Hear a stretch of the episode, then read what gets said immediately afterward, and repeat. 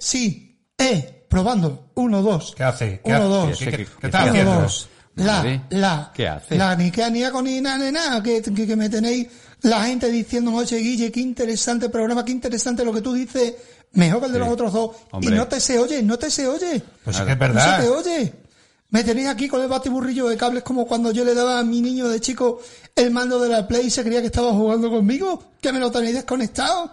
Es que, macho, eres como una ratantalla. Se te oye, pues eso, eh, fatal, Sí, fatal. sí, tendré yo culpa. Ya te dijimos que con que nos dejaras venir a grabar aquí es suficiente. Sí, ya cumplo, ya cumplo. Sí, es que habla como un moribundo y de eso nosotros no tenemos culpa, América, que no. Que nada, nada. Dale ya a la sintonía que vamos a acabar la- la- las dos temporadas antes que, que empezábamos.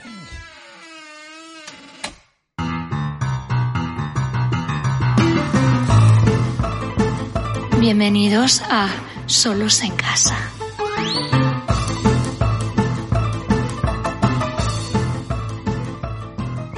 Pues nada, aquí estamos otra vez. Ya os que, dijimos. que, que estamos, que estamos, pero que estamos que se nos ha acabado el verano. Estamos en. Se a nos ha acabado el tenemos. verano. Ponme, ponme una triste José Manuel de esta, de que ya se ha acabado el verano. el final del verano llegó y tú partirás. Pues sí, se acabó el verano, este- acabamos de aterrizar, estamos con jet lag, estamos como, estamos más gorditos, estamos un poco desentrenados, estamos un poco oxidados, así que pues ya de por sí. Estamos yo- más morenitos, yo- tú no, tú eh, no, pero el resto estamos más Yo morenitos. pido ya una pequeña disculpa por los posibles errores que podamos cometer en el programa, pero tenéis que entender que venimos un poco atocinados, como se dice aquí en la tierra. Gente de morata de Tajuña que escriba. Te voy a contar una cosa. Más gordito vendrás tú. Bueno, yo vengo más gordito porque me, me- yo me he puesto de espeto en la playa todo lo que he podido. Yo también vengo más gordito. Vosotros estabais gorditos. Yo estaba O sea, gordito, aquí pero no ahora nadie. más aquí- gordito. Aquí no había nadie que pudiera decir "Está delgadito". Perdona, yo estoy terso como una pastilla de jabón. Bueno, es una cosa que vamos. Dime, dime, dime, dime, amor. Pues sí, que lejos esa primera temporada y ese episodio piloto. Con Teo. Teo graba un podcast. Te grabo un podcast, tío. Además, con aquella vergonzosa, todavía me estoy acordando grabación que nos hizo Guillermo, haciéndonos creer que, te- que tenía como amigo a Robert De Niro, ¿te Sí, acuerdas? sí, Bob, sí, sí. Bob, le decía él, Bob. Sí, sí, silencio ya, silencio ya. ¿Qué dice, dice aquí el Guille?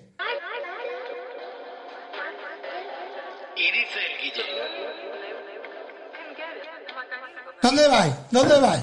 Sí, ahora, ahora oí, cobarde. Locutores, locutores, salid ratita, quiero veros las colitas. Bueno, bueno, vamos a, vamos a calmarnos, ¿eh? Señores, No te vayas a no, cebar. te, no te subas, no te Oyentes. subas a la silla tampoco. A mí, a mí se me ha faltado al respeto en este programa cuando yo en ese episodio por la- piloto que tenéis que escuchar, hay muchos de vosotros que nos oís, pero ese piloto no lo habéis escuchado. Y bueno, pues se puso un audio en el que Robert De Niro nos saludaba, pero esta gente pues me insultaba y me decía que no era. Y bueno, traigo una cosita para este estreno de la segunda temporada. Hola. ¡Hey! Saludos a Solos en Casa. Y un abrazo para ti, Guillermo Mateo.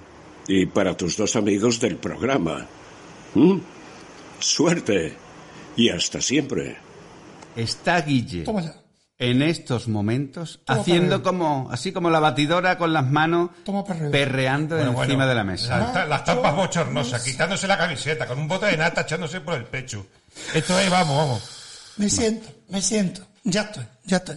Eh, bueno, como podéis imaginar, Sí, ha sido una pasada, ¿eh? como Sí. podéis imaginar, eh, estamos muy, muy contentos y muy nerviosos porque efectivamente no es Robert De Niro mejor que Robert De Niro porque es eh, su doblador, entre otras personas, entre otros actores de Robert De Niro, don Ricardo Solans, al que queremos agradecer que haya tenido la gentileza de mandarnos este mensaje y hacernos felices. La, Pues verdad, sí, la la verdad. verdad que sí, que muchísimas gracias, que una persona con su experiencia y, y los años que lleva en la, en la que nosotros ahora mismo somos como pequeñas hormigas aquí al lado de él, pues haya tenido ese pequeño momento de, de- de dedicarnos a, en, en especial a Guillermo y bueno, y luego a José, José y a mí también, claro. Si vosotros sois, mis dos amigos que grabáis con Ahora él. eso te voy a decir, digo, el que hablaba ahora es uno de los amigos y yo soy el otro de los amigos. Muchísimas gracias, don Ricardo. Muchísimas gracias, don Muchas- Ricardo. Nos damos gracias. por saludados igualmente. Gracias a don Ricardo y gracias a todos esos dobladores que también nos hacen muy felices. Hay grandes dobladores como don Ricardo, como, como Ramos Langa, que es otro referente. No olvidemos ese Constantino Romero que, que hizo de Clint. Eastwood. Y de Darth Vader. Pero, claro, pero hizo de Clint Eastwood, eh, que Clint Eastwood Con, y con, y de- con 30 años no hablara como una señora de 70, que es como realmente habla. Y, de- y de Musampa también, ¿no? nos lo hace, nos lo hace todo más grande el mundo del doblaje. La verdad es que sí. Bueno, pues, si queréis hablamos un poco de Donner, ¿vale? Que para eso hemos venido. Sí, efectivamente. Hoy hemos reunido al trío Resplandor para hacer nuestro pequeño homenaje a una gran figura del cine que ha fallecido recientemente. Sí, muy actuales, pobrecito. El hombre ya, con todos los respetos, ya lleva un tiempito que ha tirado la cuchara. ¿eh? Lo que pasa es que nosotros somos como Wi- Windows Vistas cuando vemos cómo ve el fútbol online. Pero qué desagradable eres, coño. Eh, a ver, es que se nos ha echado, ya sabes lo que hemos contado, verano y todo esto. eh, pero nosotros vivimos el momento. Nosotros, esto es como el Carpe Diem de fa- el famoso Club de los Poetas Muertos de José Manuel. No voy a consentiros ni una falta de respeto más, porque si no os voy a mandar a la nevera como los, como los malos árbitros, ¿sabes? Que ya me he comprado las tarjetas. Aquí las tengo. Una roja y una amarilla. Adi- Adiós. Hostia, dos tarjetas. De verdad. Yo, yo, José Manuel, con tu permiso, te voy a protestar, pero con las manitas de atrás, y te voy a decir siempre que toca balón, ¿eh? Quería decir que no siempre vamos a hacer eh, películas o series, así que dedicaremos un- un- nuestro destripe a un director y a su obra, sobre todo a su obra. Para ello cuento, como siempre, a mi lado con mis colaboradores de siempre, el sempiterno Martin Riggs de San Roque, el señor Medino. Hola a todos. Pues sí, estoy emocionado a doble, a doble partida porque eh, primero es un director que a mí siempre me ha gustado. Eh, Donner siempre me gustó. Y por otra parte, porque encima eh, ha hecho algunas de las películas que también me han gustado a lo largo de la historia del cine y por su polivalencia. Así que Pues deja que me presente a mí, por favor, Ah, bueno, antes sí. de comerte todo el Preséntalo, programa. preséntalo, hombre, preséntalo. Está- Para una vez que se me oye. El blanquito, ¿eh? No veas el blanquito, cómo habla. y también contamos con el Kael de Pardaleras, el Gordi de nuestro podcast, Guillermo. Hola amiguitos, aquí estoy otra vez. Pues sí, hoy dedicamos nuestro programa a comentarios y chistes a un grande que se nos ha ido, se nos ha ido, bueno, el tío se ha ido con 91 tacos, ¿eh? Allá te digo. Que lo has exprimido, has exprimido el limón. El grande, el hacedor de entretenimiento, el todoterreno Richard Donner. Efectivamente, hoy dedicamos nuestro programa a un director que es realmente... mm, eh, queda, no sé, como que no ha tocado, ¿ha habido algún palo que no haya tocado este hombre? Yo creo que no, ¿no? No, yo creo que ha Terror. tocado, ha tocado todo, ha tocado mm, Western, telemovies, ha tocado series, ha tocado todo. todo, Comedia. pero siempre con ese punto de con comicidad, eh, acción y tal. O sea, él tocaba todos los palos, pero mm, como yo digo, todos bien hechos. No buscaba, no buscaba, además era un tío que no buscaba sellos, no era un Kubrick, ¿no? Un Kubrick intentaba buscar en cada película que hacía una por género intentando que fuera la mejor La del mejor. género. Kubrick, Claro, Kubrick siempre quiso hacer una obra la maestra. mejor película de todos los estilos. Sí. Donner no era tan pretencioso, aunque facturaba los productos con una calidad enorme. Entonces, ¿podemos decir que el señor Donner era un artesano de- del cine, Guille? Yo, a ver, sí, pero tampoco lo, llamaría yo así. Era un profesional, era un todoterreno, un...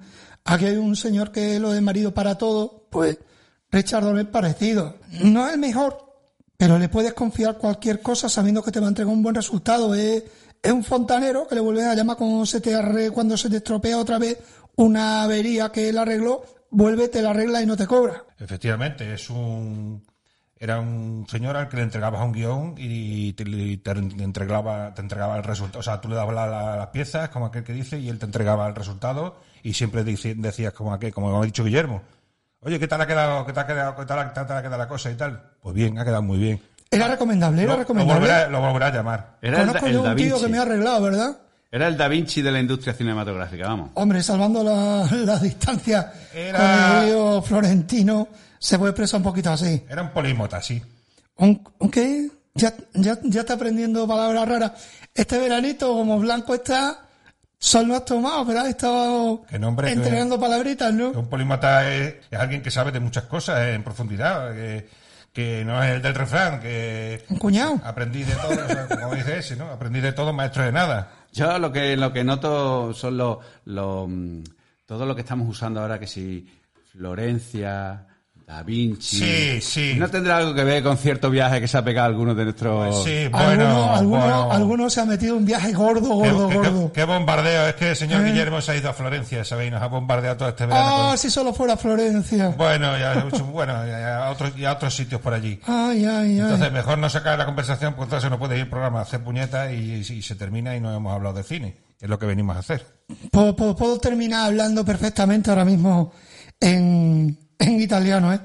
Por cierto, eh, una última cosa sobre Leonardo. Le llamaban la sublime mano izquierda porque era zurdo, cosa que gente no sabe. Efectivamente. era Muy bien, muy bien, muy bien. Pues Bueno, pues después de este punto aclaratorio cultural de Merino y de Guillermo, vamos a meternos en harina y a contar la vida milagro de este gran director.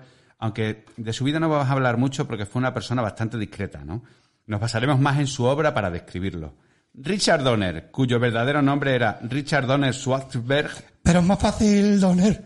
Espe- espero haberlo Es dicho como, bien. es como cuando a Cádiz llega un extranjero que se llama Don Wolfred y le terminan diciendo Donino o Donatino o una mierda de esa. O, O Mortadelo, había uno que le llamaban Mortadelo, que tenía un nombre que era impresionante. O a un gaditano que le digas, ¿cómo se llama el, el que hizo Depredador? Y te dice, pues, ¿cómo se va a llamar? Nada, nada. Bueno, pues este señor nació eh, en Nueva York en un año después del crack, en 1930. Coño, más mal momento de nacer. Al momento, sí. Estaba la cosa complicada. Empezó como actor, pero la cosa parece que no le dio, no, no le dio cuartel, ¿no? Se dio cuenta que lo suyo era estar detrás de la cámara y no delante. Así que empezó a dirigir algún episodio de serie hasta que dirigió uno que le dio su primer éxito e hizo que los productores se fijaran en él para hacer cosas de mayor calado. Vamos, de más peso, ¿no? Ese es el episodio de Twilight Zone, ¿no? Que os gusta además. Ese mismo. Yo no soy tan de, de esa serie, pero a vosotros os mola A muchísimo. nosotros sí, a José y a mí sí.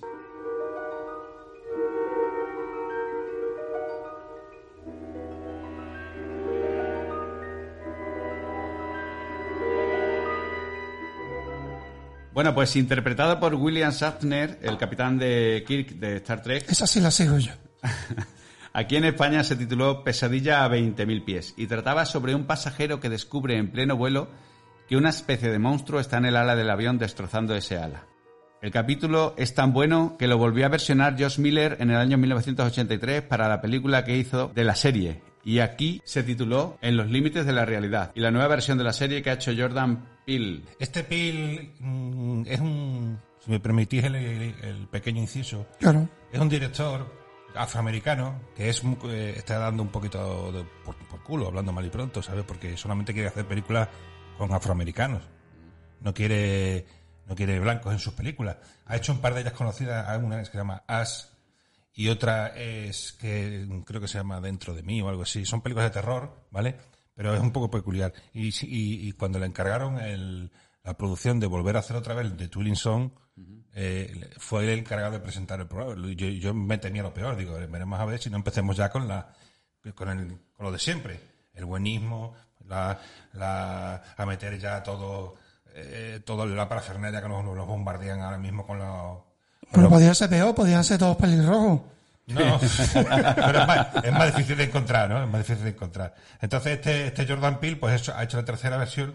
Sí, pero además O sea, ya, ya la ha cambiado. O sea, ya no, eh, no sé si sería blanco o negro, no sé, pero el episodio ya son pesadilla a 30.000 Ya, pies. ya ha subido, han subido 10.000 Ya han pies. subido 10.000 pies. Como Estos si ponen pies, ala, venga, ah, como si nos fueran a prohibir los pies.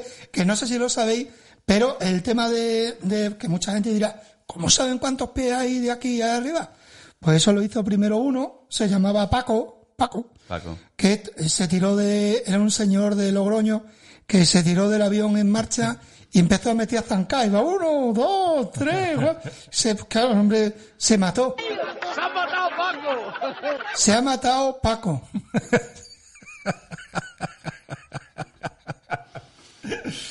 Pues la verdad que sí, que, el capítulo el capítulo marcó la tendencia de, de, de Donner, porque realmente a partir de ese capítulo, tanto la versión, las dos versiones que se han hecho, la, la segunda concretamente, que es la que ha comentado José de En los límites de la realidad, para mí es el mejor capítulo de los cuatro, porque la, la película es una adaptación de, de que se hizo en el 83 y era el último capítulo, lo hacía John, John Lightwood, que para mí es un actor mm, buenísimo, me parece que es un gran actor que no se le, reconoce lo que realmente es, y hace de, de histérico en el avión cuando cada vez que se abre la aquella ventana y aparece una especie de gremlin, porque es muy parecido a un gremlin malo, al gremlin malo, ¿no? Y, y aparece destrozando los cables de la lateral del avión, a ti te entra el mismo miedo que el tío, ¿no? Y claro, el tío Uh. cierra la ventana, llama a la azafata, la azafata vuelve a abrir la ventana y cuando abre la ventana el, el- el- y no hay nadie. Claro, y claro, lo toman por loco y bueno, el capítulo es buenísimo, ¿no? Que por cierto, mm, a base como a mí me gusta tanto contar anécdotas. Hay eh, en, en los límites de la realidad en esa película el primer capítulo dirigido por John Landing, un famoso barbudo de los am- amigos de los Spielberg, Sí, claro. de los Coppola, De los barbos, los barbos. el director de El hombre lobo americano en Londres, pues dirigía un episodio, el primer episodio donde un tío racista, nunca mejor dicho, hablando antes ahora de los Jo- Jordan Peele y tal, un tío racista, pues entraba en un bar y se quejaba de todo, ¿no? Se quejaba de los negros, se quejaba de los, de los negros o afroamericanos, de los judíos, De los hispanos. de todo ese tipo de cosas, ¿no? Que todo lo típico, ¿no? Lo- Todo como fuera americano, pues... eh, ¿Y qué pasa? Que el tío vive... Eh, eh, bueno, primero va a salir del bar y, y va a- y resulta que cae en un campo de concentración, lo confunden con un judío. O sea, el capítulo está... Él sufre en sus carnes su racismo, ¿no? Bueno, pues ahí, en rodando la película, él, el final de ese episodio tenía que ser de una forma, que era él rescatando a dos niños vietnamitas y diciendo una lección como, oye, pues al final no eres tan racista, fíjate, has... has- Una moraleja buena, ¿no? El una- buenismo americano. Una moraleja buena, pero ¿qué pasó? Que venía un helicóptero, ro- en, la ro- en el rodaje vino un helicóptero, eh, que no estaban hablando, Se lo lleva puesto. el helicóptero pegó una piña y, y le cortó la cabeza al actor. Como lo estoy contando. Entonces, le cortó la cabeza al actor y mató a los dos niños. Entonces no pudieron rodar y ahí acabó la carrera de ese actor, ¿sabes? Te estás riendo por el nerviosismo, estoy riendo por el nerviosismo. Claro, Porque Pero, ¿cómo puede ser? ¿Pero cómo puede ser? ¿Quién controlaba eso, no? De todas también grabó, también grabó eh, algún episodio del Hombre de los 6 millones de dólares. También grabó eh, Perry Mason, grabó algo también del fugitivo. El tío le, le metió lo que hablábamos antes, además de series, telemovies, grabó bastantes cosas Sí, los inicios son... antes de arrancar los gordos. Los inicios de los directores, muchos de ellos son de- en series de televisión. Ya lo comentábamos en series, en, en otro de nuestros, de nuestros programas, en series de nuestra vida y eso comentábamos que muchos directores empiezan en las series.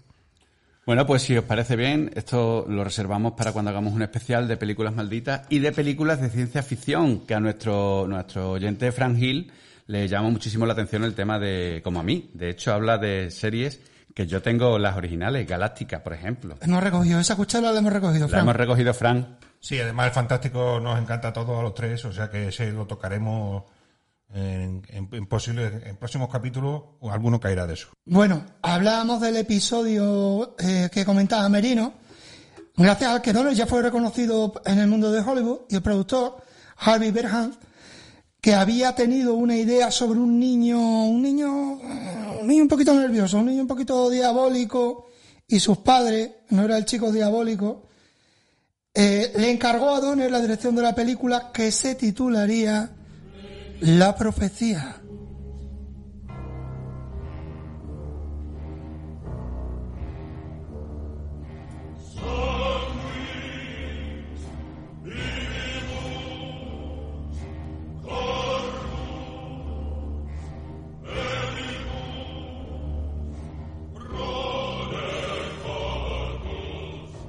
Que es mío de película. Donner se metió en faena y le encargó el guion a David Selder y transformó el film en lo que hoy se conoce como el- la tercera en discordia de la trilogía de las posesiones o el mal, junto con La semilla del diablo de Polanski y nuestro exorcista. Recomendamos el programa del exorcista, Qué grande, qué, qué- qué gran, qué gran programa. que no qué- es qué que fuera programa. idea de Merino, pero era un, un muy buen programa. ¡Qué podcast, eh! ¡Qué podcast! ¿Qué podcast fue Fue el primero en rebasar la barrera de los mil. De los mil los oyentes. mil oyentes. Que sí, que sí, pesado. A lo que iba.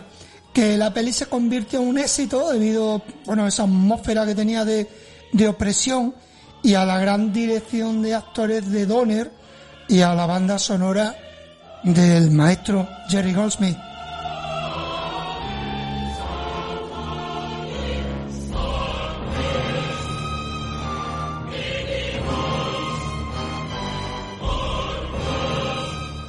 Sobre todo a ese niño, esa mirada que deja a todos con el miedo en el cuerpo para días o una semana, ¿eh? Eh, esa, esa mirada además que fue que termina con esa sonrisilla le decía Donner cuando estaban grabando esa secuencia no te rías ¿eh? no te rías no te rías no te vayas a reír no te vayas a reír y no tuvo manera de que el niño no se riese pero esa última Sí, sí. sonrisita que sacó de verdad bueno bueno de verdad le sacó el, el pelillo de punta a Donner y digo me la quedo me la compro también tenía una elección de actores buenísimas como siempre porque Donner también está muy acertado y recuperó a Gregory Peck, mayor ya Gregory Peck, que además le metió mucha mm, mucha incisión al, al personaje. Había fallecido, creo, su hija unos años antes, una, una chica bastante joven y tal. Y Lee Remit, en el papel de esa mamá, también mayor, que cumple por fin el deseo de ser mamá y todo lo que viene después, ¿no? Pues sí, porque tanto Peck como, como Lee Remick estaban como aquel que dice ya en la, en la parte ya final de sus carreras, ¿no? Eh, Peck le da un peso, ha sido siempre un gran actor, pero le dio un peso bastante serio, encima hacia de diplomático, o sea, ya de por sí. Y Remick le da esa, esa desesperación de esa madre incapaz de tener un hijo que, que va pasando por un montón de historias, tiene su hijo, pero lo pierde, entonces, mm, el problema es que ahí se desemboca. Al perder el, el niño, no voy, voy a dar un pequeño, mm, una pequeña sinopsis, pero vamos, no voy a reventar tampoco la película, ¿no? Al perder- Spoiler, spoiler. Spoiler, spoiler. Atención, spoiler. Es la única, es la única peli además que toca Donner, como estamos hablando antes de que tocaba todo, como cine oscuro, eh, es la única película que toca Donner. Pues eso, pierde su crío y al, hay un cura allí que, bueno, le propone al otro, dice, pues mira cómo lo ha perdido y aquí tenemos uno que es huérfano, tal, pues, ¿por qué no lo cambias, no? ¿Te lo queda? Pero queda, esto suena muy mal, Te ¿no? doy, te doy el casco, el- Aquí sabiendo como lo que pasó en la época del franquismo también, pues todas esas cosas pues suenan muy mal, pero bueno. Entonces, a partir de ahí, ¿qué, qué pasa con Donner? Pues crea una película, una película mm, desosegante, una película en la que tú estás viendo, vas viendo al niño crecer, pero que alrededor del niño van pasando cada vez cosas peores, El niño, yo lo que creo que el niño es gafe. El niño un poquito gafe. El niño es gafe. atrocidades, la, la niñera cuando se tira te dices por ti. Pasa de eh, todo, pasa de todo. eh, el asesina, eh, la muerte del, del reverendo, o sea, mm, son, mm, es una película que aparte de lo que dice Guille también, luego con esa banda sonora de Cosmic, que con esos mm, Tremenda. coros satánicos que, que ya se, hemos, se ha escuchado en la, en la pista que hemos puesto, pues mm, la verdad es que es lo que dice él, eh, junto con, con La semilla del diablo y La exorcista, pues son tres películas que marcaron y que han sido luego infinitamente copiadas por todos los, los directores. Sí, además han intentado esas precuelas, ¿no? No, y aparte Que no han sido tan exitosas ninguna como... han tenido secuelas, han tenido muchas cosas, pero si te das cuenta, esos tres directores marcaron y ninguno de los tres, ninguno de los tres, Repetido luego. Eh, ni repitió, ni, ni, mm, o sea, ni, cada película tiene su forma de ser, no tiene, no tiene nada que ver, o sea, ni, ni- La semilla del diablo no es igual que la profecía y la profecía no es igual que el exorcista. A lo mejor es que les dio una mijina de miedo después de hacer la película. Ya Sí, se no, yo creo que encontraron- ya- Se ya- encontraron algo en la cama. Ya dijeron, con estos tres hemos cubierto, ¿sabes? Se No, no, encontraron- decía, yo sí, pero con el niño este no. No, yo si creo va que él, no. no voy yo. bueno, pues si os parece, vamos haciendo un repaso por su biografía cinematográfica y nos paramos, bueno, pues en las que más merezcan la pena, por no hacer este programa largo como, como un día sin pan, ¿no? Si se nos hace largo... Oye, y hacemos dos programas, ¿eh? Sí, sí, no, Aquí y además... sin miedo que yo de Donner no me aburro de hablar. Y nada, nada, tampoco hay que pegarse una paliza, que venimos, tenemos- tenemos- hay, que, hay que venir eh, tranquilo. eh. Bueno, pues ya nos hemos saltado, que, que para que lo sepa aquí nuestra audiencia, nos hemos saltado dos. O sea que, bueno, en un momento dado, Las cogemos, las cogemos, volvemos atrás, nos montamos en el tiempo, nos montamos en la máquina del tiempo. Five, four, three, two, one, zero. All engine running. Liftoff. Viajamos en el tiempo. Nos bajamos de la máquina del tiempo. ¿Y en qué año estamos entonces, José Manuel? En 1961. ¿Qué tenemos en 1961? X15. Uy, qué película. X15, que la, cu- cuidado que la he visto, ¿eh? cuidado que la he visto. ¿Has visto He X15? visto X15. He visto, bueno, hay algunas de las que vamos a hablar que no he visto. Posiblemente no hable de alguna de ellas, pero he visto X15.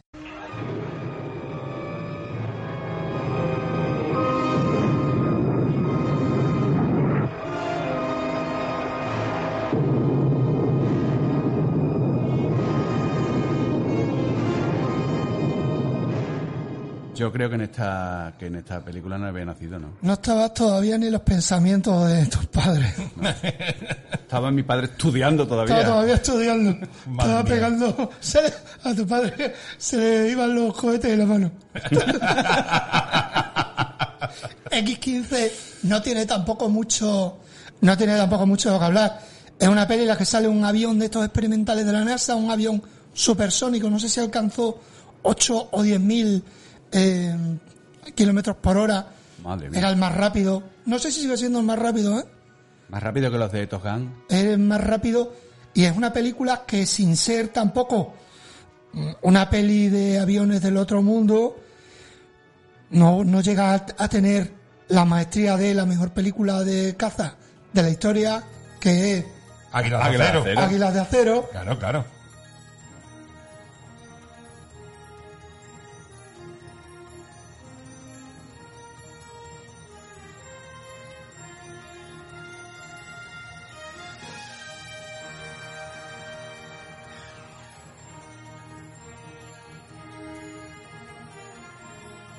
Sin llegar a Águilas de Acero, lo mejor en, en cazas, amigos, ya en sus pantallas. Es la historia del teniente coronel Lee Brandon de la Fuerza Aérea Estadounidense y sus hombres que son encargados de probar un nuevo avión experimental destinado a que sea el primer vehículo con el que surcar los límites del espacio. No habíamos llegado todavía a tocar la Luna, estamos en 1961 y, y bueno, estamos ahí en esa escalada, ¿no? Además con Rusia lanzando Sputnik, lanzando cositas arriba, ¿vale? Dando perros, Eh, perros y monos. Fue el, de- el debut de Richard Donner, Sí, que, se- que luego se caían a la tierra, eh, venía el mono que está chicharrado. pobrecito. la perrita. Laika, Laika. Laika murió en el, en el despegue.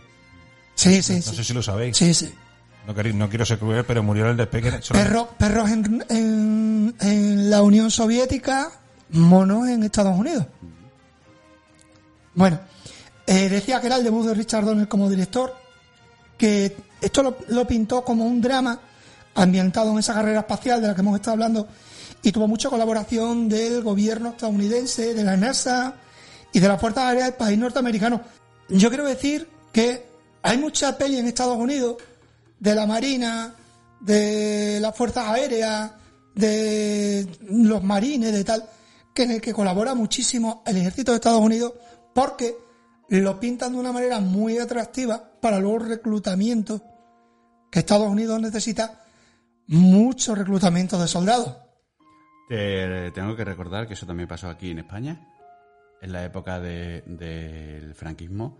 Hay un montón de, de películas de, la época que, por ejemplo, Botón de Ancla, Cateto a Babor. Un gateta bobo. Cateto- Qué maravilla. Peliculón, Qué ¿no?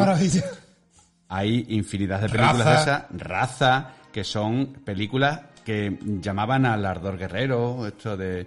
De hecho, hay Bueno, Cateto Babor no llamaba mucho al ardor guerrero. No, eh, esa no, esa te, no, metía, porque te metía más ganas de hacer cirujano ocular. esa era ya, esa era ya de la, de la época, eh, de la última parte de, de, de esta época de, de la. Sí, ya, ya, ya estaba el abuelo mayor. la- las primeras, las primeras películas eran bastante, bastante más de, del ardor guerrero, del honor patrio, de servir a la patria, porque claro, es que era lo que Sí, pintaba la- a mí la Legión. a mí la legión. Sin, Alfredo- eh, con Alfredo Mayo. ¿Cómo se llama la de Alfredo Mayo? Que era un, un Latin lover. Era, era el, el Errol Flynn de aquí de, de España. Total, ¿cómo se llamaba? Eh, Sin novedad en el Alcázar. Cosas de esas, películas de esas así que, hombre. Madre, madre, nos está quedando un programa. Bueno, esta, esta, esta película es un poquito más...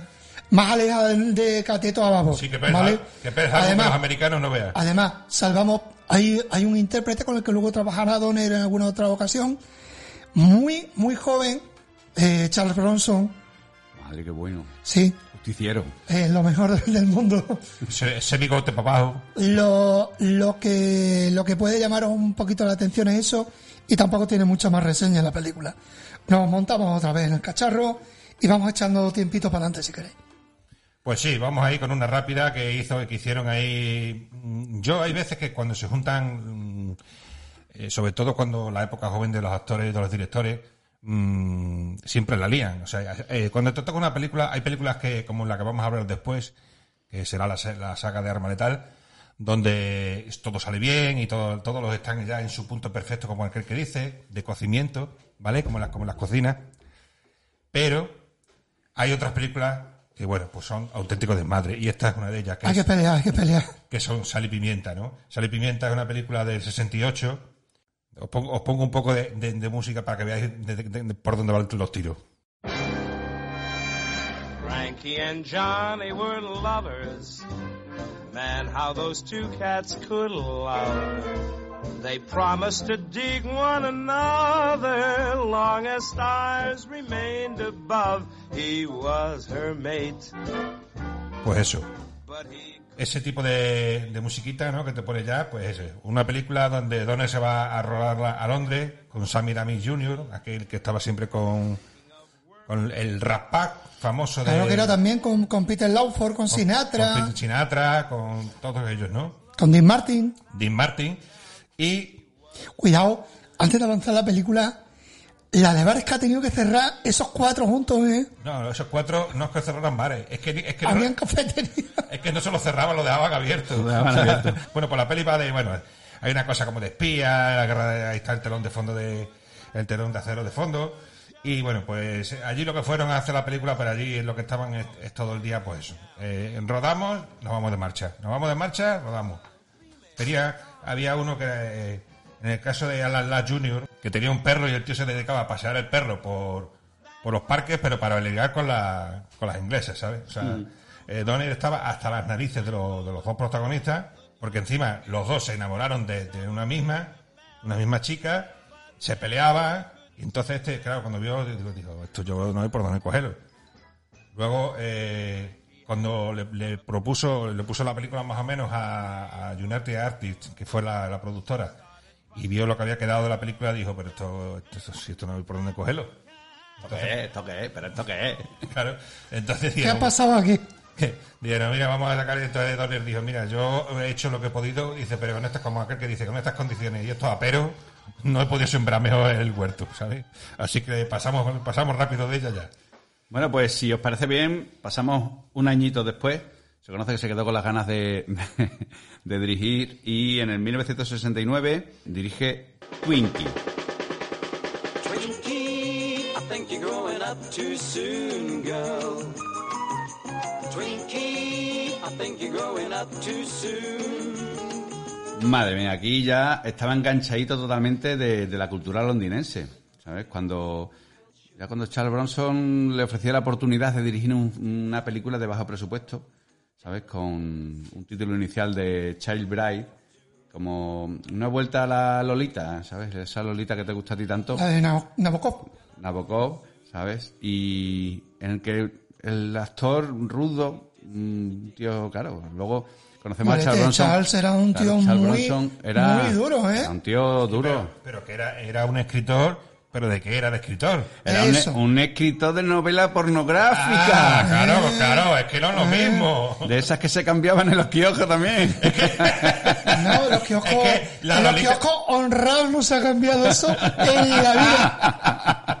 La Lolita de Nabokov, por lo menos el, el otro era un, un- un señor serio y tal, pero claro, este, este es un tío escritor Claro, de este es un tío y, y con una cría, ¿eh? No sé si tenía una cría, 16 años. 16 añitos, la 16, película es- tórrida, guarretona, pero, pero guarretona, Su- guarrona. Susan, Susan George. Y el Charles Bronson ya madurito, ¿sabes? Pero con La esa... chica lo hace muy bien, Susan George lo hace Sí, muy Susan bien. George, que hace de, de alocada. el- Lolita, Lolita. Sí, Hace- una- una- Lolita. Una olita que le quita las telarañas, ¿sabes? Eh, mucho mejor en la. en- La primera parte de Londres molaba bastante más. Sí. Sí, porque luego se van a Nueva York A y base luego de, ya no... Claro, a base de cámara lenta, estos motion, algunos divertidos flashbacks, pero ya cuando van a Nueva York todo se oscurece y se va, pues, bueno, la química generada. Y de todas maneras, es que es una película que debemos de pasar muy rapidito por encima porque no tiene similitud ninguna con lo que nos va llegando. Con una, con una sola cosa. Una sola cosa. Ahí empieza ya a notarse eh, cómo es Donner para las pelis. Es decir, tengo auténtico desastre, pero le voy a dar una pinceladita así de. A ver si. Un poquito como de un poquito de humor por aquí, un poquito de. Sí, el, y el cómo, el cómo desarrollar el nudo, el nudo de la historia, le da mucha importancia la, la voy a siempre a dejar, la voy a dejar bien terminada, la voy a, la voy a terminar, la voy a terminar. No, no, si es verdad que jugaba con lo que tenía, jugaba. Bueno, pues si os parece, vamos a ir ya moviéndonos en el timeline de la Ay, qué nervio. Ay, qué ¿sabes? nervio. Vamos a coger un poquito más de ritmo. Va a empezar con, con una música que trajo Guille en el anterior programa, en el de la, en el de la, el último de la, de la primera temporada, el de las bandas sonoras, y que es el tema principal de una película de 1978 que encumbró a Donner vistiendo a nuestro héroe favorito, Superman.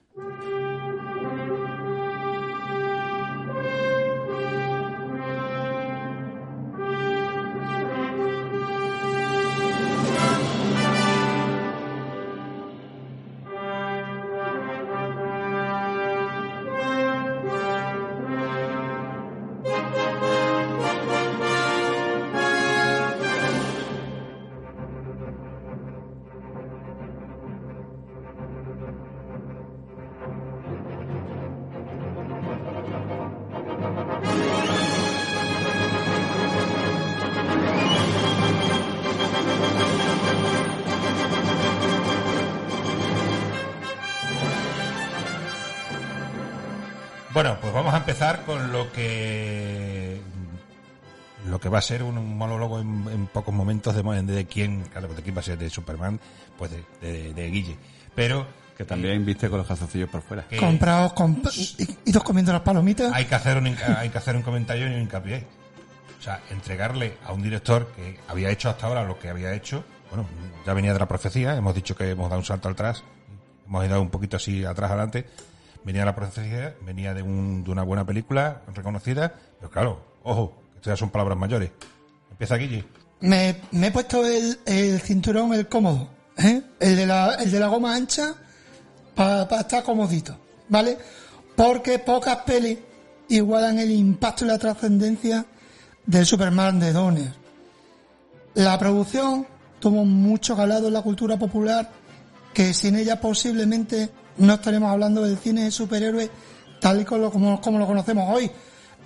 Tiene muchísima trascendencia en cualquier cosa.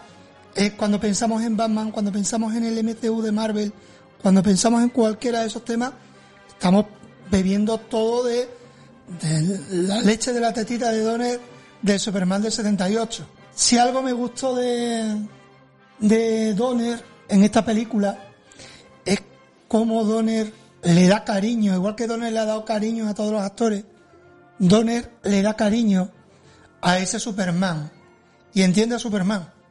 Entiende que no es un cómic, además venimos de esa serie regulera de Batman, incluso al mismo Superman de los 50 a los 60, que son tan reguleras, eh, de ese luz ferriño pintado de verde. ¿eh? Pero, pero a mí me gustaba la masa. A, a- a todos nos gustaba la masa, pero es un concepto completamente distinto. Además, estamos hablando de ya unos efectos especiales muy rebuscados que hoy podemos encontrarle cierto cartón, pero que a los ojos de unos críos de 5, de 6, de 8 años, a nosotros nos flipaban. Aparte de cómo desarrolla toda la trama de Superman. ¿Cómo le da además Mario Pucho? Fue quien, que ya hablamos de él alguna vez, en alguna ocasión, fue quien, quien escribió ese guion. Un guion que era eh, un guion muy, muy comiquero. Muy de ese, ese capítulo primero donde Superman levanta el coche, esa, pri- esa primera edición, eh, está Superman levantando el coche y se veía pues muy cómic y, y, y Donner decía, no, eh, yo no quiero, yo no quiero un tío en malla eh, y una capa. Yo quiero un héroe. Exactamente. Yo quiero crear un, un personaje que se base en, en lo que lo que se creó eh, para lo que se creó Superman, pero con una cierta seriedad. Si no, yo no voy a hacer esta película. Bueno, sí tenemos que decir que eh, a, a le contrataron para dos películas, para la primera y la segunda. Luego contaremos qué pasó con la segunda, eh, porque las iban, la grabaron casi, casi simultáneamente. De hecho, grabaron distintos finales en previsión de que no se pudieran filmar ninguna secuela. Y finalmente Donner salió de Superman 2 porque tuvo ese encuentro con los productores, porque Donner también, aunque fuera un tío muy, muy bonachón, muy tal, Donner, eh, aparte de que imponía, tenía mucha presencia, tenía muy mala leche, ¿eh? Además ese bozarrón que, que te pegaba, Donner, tenía a Donner enfrente, riñéndote, tenía que ser flipante, ¿eh? Te tenía que cojonar. Bueno, el caso es que le dieron eh, finalmente ese Superman 2 a Richard Lester, que le aligeró también bastante el dramatismo en la secuela. Lo que sin duda le da talante de clásico a Superman es que la grandeza procede tanto de los elementos inesperados como de los esperables. Entre tantos, de estos últimos sobre todo, destaca sin duda la férrea composición del guion, un texto muy clásico, muy ochentero, además, estamos a finales de los 70, pero esto ya es muy ochentero. Podemos reconocer muchas películas el tipo de diálogo en el que estábamos, en el que nos estábamos viendo, además una maquinaria súper bien engrasada y cuenta la historia del origen del héroe, cómo llega a la Tierra, la adaptación al nuevo entorno y cómo se transforma en El Salvador, con un formato que aún hoy se considera una estructura maestra a imitar, parodiar o pervertir, porque hay muchas muchas cosas. Hay una película que es la del niño, ¿no? No era el niño, el hijo o, algo así. Sí, sí, la mala, Que- el malo, el malo. Claro, viene su, viene Kalel, pero viene un Kalel que dice, madre, ¿y yo esto para bien para qué? Pues está- es, Y la una, lía gordísima. es una película que está bastante bien. Yo la, la he visto. muy bien. La he visto hace dos o tres años, no me acuerdo. El, Cuando salió la vi yo, muy buena. el hijo, creo que se llama. Sí, sí. Nos marca además la peli tres actos, muy diferenciados. Estamos hablando de una primera parte cortita en Criston, otra algo más extensa en Smallville, y luego ya todo lo que se desarrolla en Metrópolis. Además, la parte de Criston o la fortaleza de la soledad a mí me encanta. Es esa creación que tiene Donner de mundo, haciendo un poquito de Lucas. Y otra cosa que tiene muy bien la película son decisiones. Toma decisiones como la elección de Reeve como protagonista, Christopher Reeve, que es un héroe de una pieza. Además, para mí, el mejor Superman Christopher Reeve. Más que nada, no es que sea el mejor Superman, es que es el mejor Superman y alter ego. El mejor Clark Kent, ese periodista bobo, tontorrón y, y también un poquito socarrón, como cuando tiene la escena del atraco, esa sonrisita que tiene cuando saca la bala de, de la mano, ¿verdad? Dice que se inspiró en, en el personaje de, de Cary Grant en, en la, fiera, la fiera de mi niña. Sí, ¿cierto? Sí, que se inspiró en él.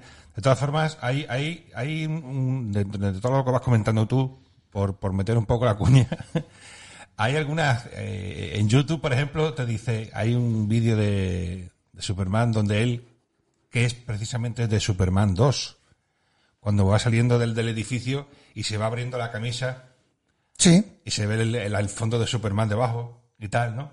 Dice, esto, dice, por estas cosas por las que eh, Donner eh, creó un tan gran Superman, que porque era lo mismo que habíamos visto en los cómics, ¿no? Tirarse de la camisa, romperse la camisa así y tal, y verse debajo, el, ¿no? Y luego meterse en la cabina y, y, transformarse, ¿no? Entonces, esas pequeñas aportaciones, esa, lo que tú dices, lo del disparo, lo de cuando recoge el, esto, la, la dualidad de, de Riff, como, como primero siendo un tío torpe totalmente. Claro, es la solemnidad que luego es capaz de darle a Superman cuando es Superman, es un Superman solemne, además. Pues un Superman, Superman, lo que, hace lo que tiene que hacer Superman, pero cuando es Clark Kent, pues es el tío más torpe del mundo, ¿no? Del universo. Entonces, pues, eh, entonces ese, ese tipo de cosas son las que eh, aplicó él y creó y que no venían en el guion de Pucho. Claro, porque además la condición superheroica que tiene aquí Superman, eh, lo que hace es demostrarla, pero esa heroicidad la demuestra con, bueno, tiene, tiene escenas muy chulas, como cuando la del Air Force One, cuando el tren que, que engancha el raíl se pone, sea, buenísima. pero luego es un Superman noble. Eh, fíjate que no golpea nunca a nadie. Porque lo quiere hacer noble. Es un Superman conocedor de su poder y conocedor también de hasta dónde, de qué límites tiene también el humano, qué límites tiene el cuerpo humano, y le da, ese Superman le da mucha importancia además a la vida del ser humano porque se siente responsable de todos los seres humanos del planeta. Todo lo contrario que ha hecho luego Zack Snyder con el Superman, de- con su Superman Ha creado un dios completamente distinto.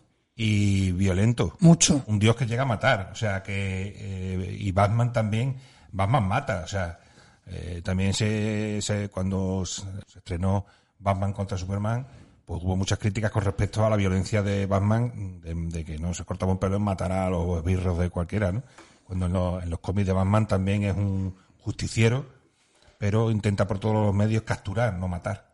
Claro, tú fíjate en cuando lucha contra el General Sol, justamente lo que usa contra Superman son escudos humanos. O sea, intenta hacer daño a los humanos y lo entretiene porque defiende a todos los humanos que se ven en medio de las batallas. Eso Batman contra Superman no lo vemos. Si queréis, os dejo por meter un poquito de baza, que hablemos un poquito de curiosidades entre todos. ¿Mm? Bueno, más que nada... eh, Porque luego la peli la tendremos que tratar un día, tendremos que tratar eso, la peli a fondo. por eso, como es una película que tiene tantísimo peso y tal, entonces quizás eh, para aligerar un poco y no quedarnos aquí y que no hables tú todo, evidentemente, pues terminamos un poco, si quieres te resumo yo un poco el tema también de la que fue la segunda y seguimos, seguimos con el tema porque si no se dilata mucho. Eh, anécdotas podremos contar cientos, incluso desde los actores que estuvieron pensados para hacer de Superman, lo que cobró eh, Marlon Brando, eh, yo qué sé, eh, Sylvester Stallone. que, que, y Sylvester Stallone estuvo también. Sylvester Stallone lo vetó Brando, además. Bueno, ¿eh? Beto Brando, que hubo, estu- hubo el famoso apagón de en 1977 durante el rodaje. Otra de Marlon Brando que fue el que metió la S en su traje para, para Por que se ejemplo, o pareciera sea, de- que hay, hay cientos de anécdotas que podríamos contar que ya las desarrollaremos y, y ya sí prometemos hacer un especial con Superman y lo haremos todo. Vamos a hacer un especial. Vamos a hacer un especial. Sí, lo haremos. Estoy contento. Ya está, resumimos, resumimos que eso, que, que, que Donner hizo la intención era hacer dos películas, no se pudo, no se pudo hacer porque hubo desa- desavenencias durante la primera y la segunda, bueno, pues se la quitaron directamente, se la dieron a Richard Lester.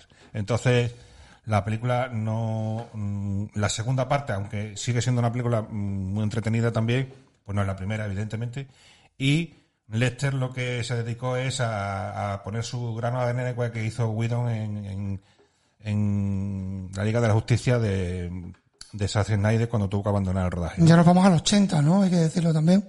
Ya nos vamos al 80 y ya nos vamos a que, bueno, luego se tuvo, se tuvo que hacer un director cut porque, bueno, porque al final se pensó Había tomas que había grabado, como era cosas. simultáneo, Y- había tomas de... y quedaba la cosa como de Lester y tomas de- entre las tomas de de Donner y las tomas de Lester quedaba las cosas un poco como descolgadas entonces dijeron vamos a vamos a hacer una reunificación y vamos a utilizar mucho eh, roda- muchas de las escenas que se quedaron colgadas de la primera parte y para hacer también la segunda y la segunda bueno luego quedó una gran película así que si queréis terminamos con Superman y nos pasamos por, por una cosa muy rara que hizo después de Superman Un giro, hay un, un giro gordo, gordo, gordo, ¿eh? También en el año 80, el bar de Max.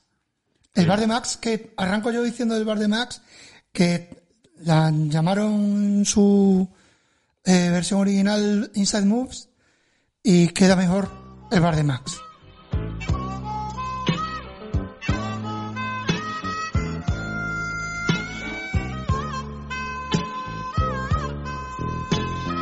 Pues después de los pelotazos de la profecía de Superman y lo mal que lo pasó con la segunda parte de Superman, de lo que ya se ha hablado, Donner, yo creo que aquí se quiso marcar un fil pequeño que, que le volvieran a entrar esas cosquillitas en la barriga, ¿sabes? Por lo que aceptó el encargo para dirigir esta película, eh, que nos lleva un personaje de Rory, un suicida que, que fracasa en su intento de quitarse la vida. Eh, Rory empieza a, frecu- a frecuentar Max, un bar de Oakland, eh, que tiene como principal clientela a personas con discapacidad. Changao. Eso era un desguace. changaíno Eso era un desguace. son changaínos ¿La habéis visto? ¿La habéis visto el bar de Max? Yo no, Yo, yo la he visto. yo no. No me ¿Tú, la- escondo. tú la has visto toda, coño? No, no, todas no. que no me llama nada la No me atención. escondo. No, no, no es mal película, eh, no es mala película. Luego, luego digo un poquito. Pues allí entabla eh, amistad con Jerry, el camarero del establecimiento, a quien una lesión de tobillo le privó de, de una exitosa carrera en el baloncesto. o sea. Contamos mm, para la película con John Savage, David, David Morse, eh, un actor excelente que siempre ha sido injustamente relegado a papeles secundarios, y la magnífica dirección de Donner tras las cámaras, que deja los rimbombantes de los recursos de dirección que ha usado anteriormente, con una dirección muchísimo más sencilla para darle un poco más de protagonismo a la historia en sí. Es un respirar también para Donner, que toca por primera vez el drama como director, alejándose momentáneamente de todo lo que es ese cine de acción del que venía. Pasamos yo creo que muy de puntillitas por este film porque además es que es muy poco conocida. Pero además volvemos a lo mismo, ¿ves? Ahora, ahora hace drama. Eh, Sí, bueno, tocó, tocó el drama, se pegó un guantazo. No, no es mala película, pero no, No es dramas, entretenida. no dramas. No, mal, mal rollo no. Eh, además, el, cast- el casting es, es muy bueno. Tiene su mensaje, porque él intenta, él intenta hacer su mensaje. David Moore, hoy estamos hablando. David Moore, ¿sabéis quién es, no? Claro, El, estamos me- el hablando. médico que le da, o sea, el policía que le da por culo a House House. por meterle el termómetro Por el resto. por el resto. Sí. que luego está también en 16 calles. Está en 16 calles, lo vemos en la Milla Verde. Atiende de, de policorrupto. Lo, lo vemos en la Milla Verde, lo vemos en, en La Roca, que es la mano derecha de, de- de- del coronel, ¿no? Claro, es un, un pedazo de actor. Este, además, una peli que te habla de también de segundas oportunidades, pero no que la vida te dé una segunda oportunidad a ti, sino que tú buscas darle una segunda oportunidad a la vida. Empieza eh, tirándose de un edificio, se revienta contra un coche, no se mata, No no, se tira muy bien, ¿eh? se mata, no se mata. Bueno, Se arrepintió en el último momento. Donner, Richard Donner era muy de tirar gente por los edificios, porque en Arma Letal a Riggs lo tira por una ventana a una piscina y, a- y con un suicida a un colchón gordo. ¿Eh?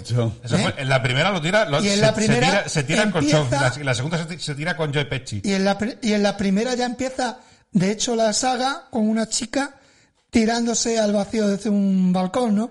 Entonces, es mucho de tirar gente. Es mucho de eso como los guiris cuando vienen a, la, a, a Magaluf. De balconing. Y, y busca eso, busca el darle una oportunidad a la vida como una redención. El papel de, de ella también está muy bien, es una prostituta y, y es muy salado, en fin, es una peli que, bueno, se puede ver, se puede ver. Cierto es que a nosotros los dramas, no a, a José Manuel y a mí, los dramas y las de miedo, mm, no nos gustan las de miedo va porque nos nos dan viene. miedo. Ni nos va ni nos viene. nos dan miedo, yo las respeto, Bueno, a José, a José Manuel le gusta despertar, ¿eh? pero porque madruga. Madre mía, tío.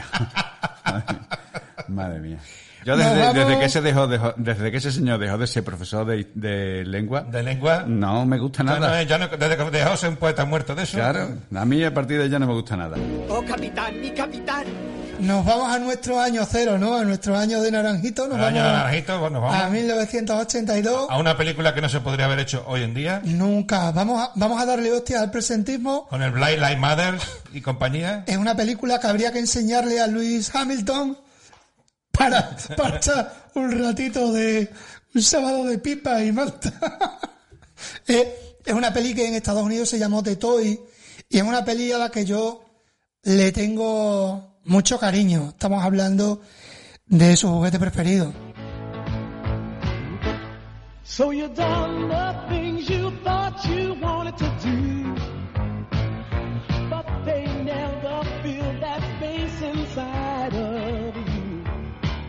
Hablamos de, de un crío de Eric, que al final es el único que se salva del reparto. No veas el que le puso el nombre, la traducción de la película. El nombre. Toys. Toys. De- hay, de Toy. hay otra Toys Toy. de, de Barry Levinson que la hizo en el 94 o 95. Y hay otra que es una historia de Toy, No sé Toy, si- Toy Story. No, pero Toy Story, pero se llama así. O sea, eh, hay Toy. Toys. La- Pero, es- de pero Robin- esta no es Toys. de Robin Williams. Sí, pero que no es sí, Toys. sí. Es de Toy. Ah. Además, un afroamericano y directamente le ponen el juguete. Volvemos a lo del presentismo, le damos aquí de hostia. Bueno, la peli de un crío, no tiene mucho, no tiene mucho rollo, pero sí es simpática. Además, yo tengo una admiración enorme por Richard Pryor. Es un, un personaje que a mí, vosotros sabéis que aparte del cine, me gustan mucho los cómicos y ciertos cómicos. Y Richard Pryor es un referente. Tiene un especial que podéis ver además en Netflix. Tiene un especial, creo que era en Los Ángeles, buenísimo. Y trata de este chico que tiene todos los juguetes del planeta, con todos se aburre, tiene un papá con mucha pasta y entran en una juguetería a la que por casualidad pues llega el personaje de Richard Pryor que no ha tenido pelotas de trabajar en ningún lado, un desgraciadino y está trabajando en la juguetería y lo ve, se mete, hay una escena que es graciosísima, porque hace un Pepe Villuela, se mete en una especie de rosca hinchable, que mete las pies, las manos y va dando vueltas y hace al final un Pepe Villuela, se carga la, la rosca, se carga todo y dice el niño lo quiero. Y los que estaban alrededor, venga, venga, queremos la rosca esta, no, no, lo quiero a él, lo quiero a él. Y contratan, lo contratan. Eh, no es ni mucho menos una de las películas graciosas tampoco de Richard Pryor. No creo, no, creo que todavía no había empezado con la movida esta de no me chilles que no te veo. Con, No, esos con- fueron después. Claro. Esos fueron por el 89, por ahí. Claro, confiaba mucho Donner, en lo que confía mucho Donner, que son las improvisaciones y el desgaste muchas veces a los, a los actores. Y con Richard Pryor le salió mal. Salió mal, eh, bueno, le salió mal con los dos protagonistas. Porque, Sí, Pryor estaba enganchado a las drogas y el otro estaba enganchado al bourbon. Tenían los, dos los dos problemas de, de- de adicciones. Claro. Y estaba Pryor, cuando no estaba en el rodaje metiéndose tiros, se lo estaba metiendo en el camerino y no estaba dentro y estaba fuera. adentro y fuera. Y llegaba otro- se apretaba seis whisky después de comer. Pero que era del oeste la película esta. No, una película Ah. cómica, Pero que familiar. Jackie Gleason no lo podía, o sea, muchas veces le decían acción y, y se caía, se caía redondo al suelo, porque es que el pavo se me dice Guillermo, se metía seis whisky doble comiendo. Venga, sí, sí, sí, sí, ninguna. O sea, para hacer la digestión, será para hacer bien la digestión. Así que la película fue un caos y el Donner acabó hasta ellos- de ellos dos también hasta las narices, vamos. Que cuidado, que es que, es que Pryor, un año antes, se había intentado quemar los Gonza. Se había intentado suicidar quemándose vivo. O sea, es que tenían unos problemas los dos personales tremendos. Y unas adicciones bestiales. Bueno, lo de Pryor, lo de Pryor es un drama. Pryor se cría en un burdel. Entonces, sale ese genio Entonces, de que, un... que era un, un hijo de...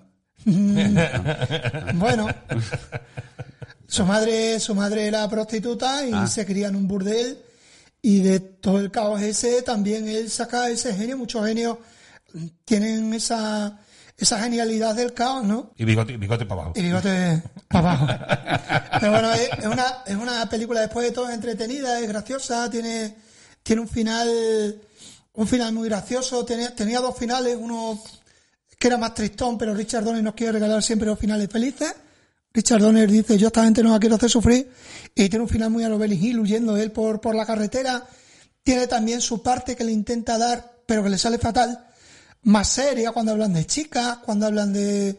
Él tiene una institutriz también, el chico y tal, pero vamos, no...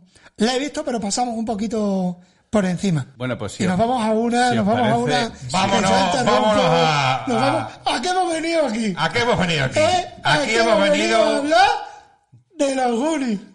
Y para hablar de los Goonies, evidentemente, punto, culmen, aparte de ya, como aquel que dice, eh, subir el pico de Richard Donner, pues, ¿quién nos puede hablar mejor de los Goonies que José Manuel? Hombre, por Dios. Hombre. Nuestro Goonie favorito. Yo que he sido Goonie de toda la vida. A ver, Si os parece, empezamos primero con...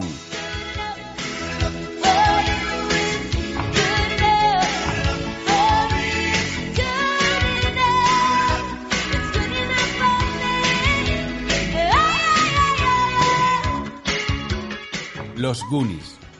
¿Quién, después de ver esta película, no ha querido descubrir un barco pirata? O, o- o darte una vuelta por, por una zona de estas de las que no conocías. Y tú ibas por la bicicleta, por esa carretera con cuatro árboles y ya veías los muelles de Goon allá a lo lejos. ¿Cómo? Esa pandilla, esa pandilla de jóvenes que, que- que están los pobrecitos allí en su, en su Astoria, que es una, es un- una ciudad de verdad, o sea que existe ese, ese sitio. Hace festivales incluso. De hecho, sí, de hecho hay festivales, ¿no? Hay festivales. Cada 7 de junio hay, hay un festival del, del Día de los Goonies, ¿no? Bueno, pues esa pandilla que, que, que están allí en esa Astoria, eh, agobiados porque eh, van a vender todo el, pueblo, todo el pueblo. Van a vender el pueblo para hacer una- unas construcciones y tal. Y unos promotores que son malos, malísimos, unos promotores que mm, les quedan, ¿no? Un día era, ¿no? ¿Eh? ¿Mary? No me acuerdo. Un día o dos días eran cuando... Horas, eso eran horas. Eran, horas. Era ya una Le iban a cosa... firmar las blancas ya. Era una cosa in- inminente. Era una cosa inminente. Bueno, pues quedan, quedan todos para, para despedirse antes de que la empresa de demolición, bueno, pues destruya todo el barrio, ¿no? Y en la guardilla, en la guardilla de- del padre Friki, porque era el padre Friki, encuentran un mapa pirata del siglo XVII y se ponen, oye, pues vamos a buscar este tesoro, ¿no? Vamos a ver si, si este tesoro nos quita de- del medio a estos, estos promotores malísimos, ¿no? Los Goonies empiezan a seguir el mapa y a, y a entrarse, por adentrarse en un mundo fabuloso, un mundo subterráneo lleno de cavernas, esqueletos, trampas que les hace vivir una aventura, pues que, que, que, que joven con 10 años en mi caso, con 10 años en el caso de Guille y con 12 años en el caso de, de Yo, ten- yo tenía 8, no sé lo que tenías tú. Yo tenía 13 años. Si es del 83, yo tenía 8. Perdona, los Goonies son del 85. Del Ah, 85. per- a ver si, a ver si estamos en lo que estamos. A ver si Me la estamos- recojo, me la recojo. Eso, si recógetela que te la, Es que yo, que te la perdona, un pollo. perdona, perdona, chicos. Es que yo con 10 años aparentaba 8. Que, Ah. está, que está muy crecido desde lo de Ricardo Solans. que está, a este le vamos a tener que dar un guantazo, hombre. Bueno, pues esta pandilla que, que era una pandilla sin miedo, bueno, sin miedo relativo, ¿no? Dependiendo de, dependiendo del momento, ¿no?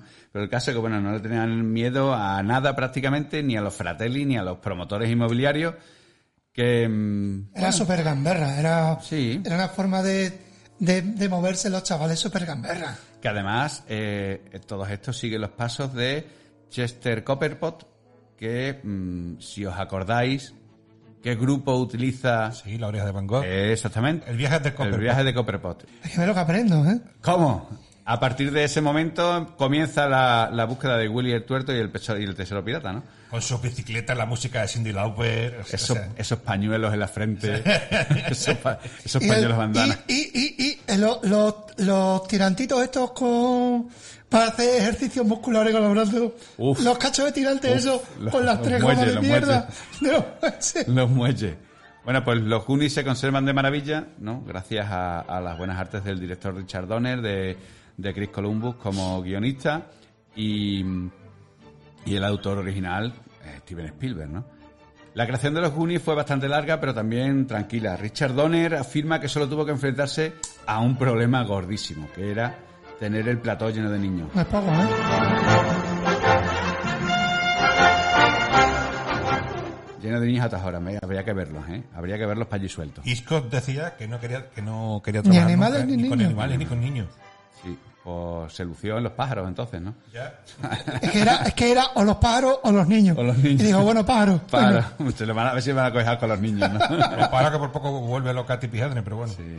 Bueno, pues los chavales se portaban mm, como norma general bien. Como niños, como niños. Como norma general. ¿sabes? El cineasta tenía que mantenerlos pues centrados y sobre todo evitar que, que se saltasen el guion. Y bueno, pues en, en la... hizo cosas chulas. Sí, hombre, en una de las historias, la más gorda quizás fue la de que no les ocultó el, el barco, el barco pirata, hasta, hasta justo la escena que, en la que lo ven por primera vez. Y, y no salió muy bien. La, la cosa no salió, se torció una mejina porque el, el del pañuelo en la frente, Josh Brolin, Thanos. Se le escapó, se le escapó. se le escapó, se le escapó. ¡Holy shit! ¡Un hostia puta! ¡Un puto barco! Así que hubo, hubo que repetir otra vez la, la escena, ¿no? Tiene, tiene un montón, tiene un montón de, de- bueno, otra que tendremos que tratar, ¿no? Sí, otra- Tiene un otra- montón otra que- de fondo, de curiosidades, de cosas raras, de, además, tiene tanto, tanta mano de, de Donner como, yo creo que tiene mucho peso, aunque no sea la dirección, solo la producción, tiene mucho peso Spielberg. Toda esa, esa forma de hacer la aventura es muy de Spielberg. Donner, Donner te puede retratar la historia, Donner te la, te puede ir haciendo el nudo, te puede ir cosiendo escena y escena, pero realmente esa, ese toque aventurero se lo da Spielberg, fijo. Sí, luego hay, hay otra, el, el elemento de atrecho quizás más importante de los Goonies, que es el mapa.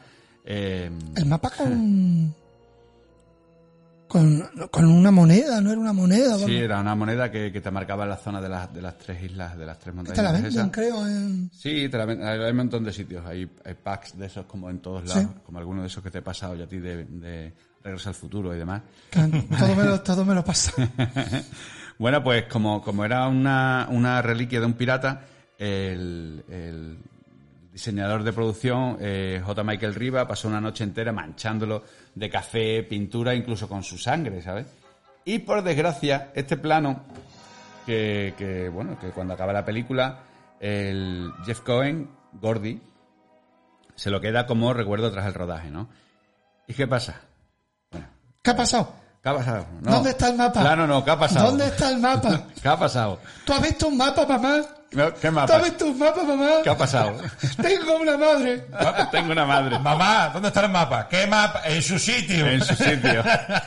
Pues esta madre acabó tirándolo a la basura pensando que era solo un trozo de papel viejo. Oh, lo que valdría ese mapa ahora. Cuidado, ¿eh? Ninguna tontería, ¿eh? Ninguna, ninguna tontería. Lo que pasa es que, vamos, ese mapa... Bueno, podemos hacer unos Goonies para ir a buscar el mapa. Sí, sí. Bueno, pues durante el rodaje de los Goonies, Richard Donner pasó, pasó bastante mal. Entre sus estratagemas para meter a los niños en, en cintura, tenerlos ahí a, a raya, destacan la de ponerles una profesora de informática que, por lo visto, hicieron, eh, acabaron haciendo eh, maravillas con un Apple II. Eso.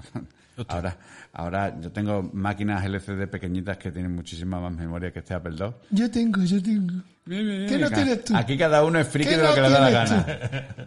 También le pagó las entradas para un concierto de Michael Jackson a fin de que dejaran ya de darle el coñazo, ¿no? Pero si la producción de la película tuvo una víctima, se fue John Matus- Matusak, el, el exjugador de fútbol americano que, que interpreta a Slot. Pobrecito. Sí, conocido tanto por su buen carácter como por golfo. Este deportista lleva prótesis faciales complicadísimas y llenas de componentes electrónicos para eso, para, para mover, eh, para guiñar la oreja, para, o sea, para guiñar los ojos. Además, además de necesitar cinco horas de, para estar a punto en esta caracterización, obligaba a mantener a Matusak seco en todo momento. Hay Para- mujeres que necesitan me- más tiempo todavía, ¿eh? Para- Slot quiere a Gordy. Me gusta más la otra. ¿no? Es lo- Chocolate. es lo- ¿Puedes terminar de pintarte, por favor? Que hemos quedado a lo menos cuarto. La escena en la que en la que un lloroso Gordy rememora sus travesuras frente a mamá Fratelli es una de las quizás de las más memorables de la, de la película. Ideada, como no, ¿por quién? Pobre Spielberg. Ah, sí, El gamberro. Cuidado que Spielberg era muy gamberro, por eso digo yo que ese toque, además que ese toque de Spielberg que, no, que vemos en Indiana Jones, que vemos aquí, que tal. Eso que- lo, tienen, lo tienen todo, porque mira... que- eh, es que es eh, muy Spielberg- gamberro. Spielberg se lo dio a Joe, Dan, a Joe Dante en, el Chip Prodigioso, se lo da eh, a CMX en Regreso al Futuro, se lo da a Donner en Los Goonies. Él tiene, él, él pone la idea, él pone todo como el que, que dice, yo te pongo todos todo los, los mimbres, Pero pero, yo quiero esto. quiero que lo dirijas tú. ¿sabes? Pero ya, ya me meteré yo. Por ejemplo, lo de, lo de la escena esta de... Y entonces yo empecé a, vomi- empecé a vomitar y vomitaba, y vomitaba y no sé qué, no sé cuándo. Ese, ese siempre ese puntito, macho, de, Claro. de, de- de chico, ¿no? De, de- de juventud, que es lo que... Cuando nosotros veíamos las películas veíamos Steven Spielberg, ya no, ya nos daba igual si era productor, Ya te enganchabas. era sí, director, directamente. o era, lo o era lo que fuera. Además tenían, tenían buenas carátulas, ¿eh? tenían Si, buenas carátulas. si, si la, la de eh, Pulsera Roja, la serie que emociona a Spielberg, pues solamente con eso lo que hemos ganado. Totalmente. Bueno, pues yo creo que ningún, ningún reportaje ni ningún eh, tipo de podcast de, de los Goonies estaría completo sin un repaso a los inventos de Data, ¿no? Data, Data, yo creo que Data era el inspector Gadget del Total. cabrón. Tapón, Total. tapón, tapón. Tapón en Indiana Jones. Total. Eh, según la web especializada de Goonies.org, el personaje Jonathan Kikwan, eh, tapón, como habéis dicho, de, de Indiana Jones y el Templo Maldito. Este no sale en la de las calaveras, ¿no? ¿Qué calavera? Indiana Jones y las calaveras este no sale, ¿no? No, No se la no. hacen, no se la hacen. Ah, vale. ¿Cómo va a salir? No se ha hecho. bueno, pues... Sale, eh, esta, esta, esta hora creo estaba eh, de coreógrafo. eh, Pero de coreógrafo de repartir de galletas. repartir galletas, ¿no? Sí. Sí. Este se puso más No fuerte. bailaba, no bailaba. Más fuerte que el vinagre de que, cooperativa. lo que te da un guantazo y te pone a bailar ti. Sí, te viste de torero, ¿no? Hombre, te viste de torero. de lunares. Pues utiliza nueve, flamenca. nueve inventos durante la película creadas con elementos tales como dentaduras postizas, linternas, un dardo con ventosa, que lo dispara desde una, desde una pistola de juguete.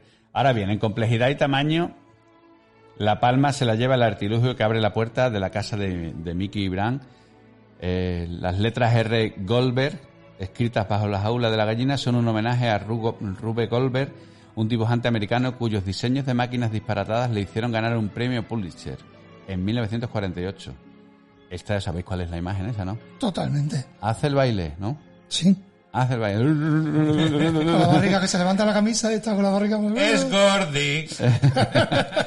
Bueno, pues cuando acudió al casting de los Goonies, eh, Corey Feldman, que era un actor infantil con bastante currículum, y luego durante, la, durante las audiciones conoció a otro chaval de su misma edad, pero con menos experiencia, que se llamaba igual que él, y que también aspiraba al papel de Bocazas.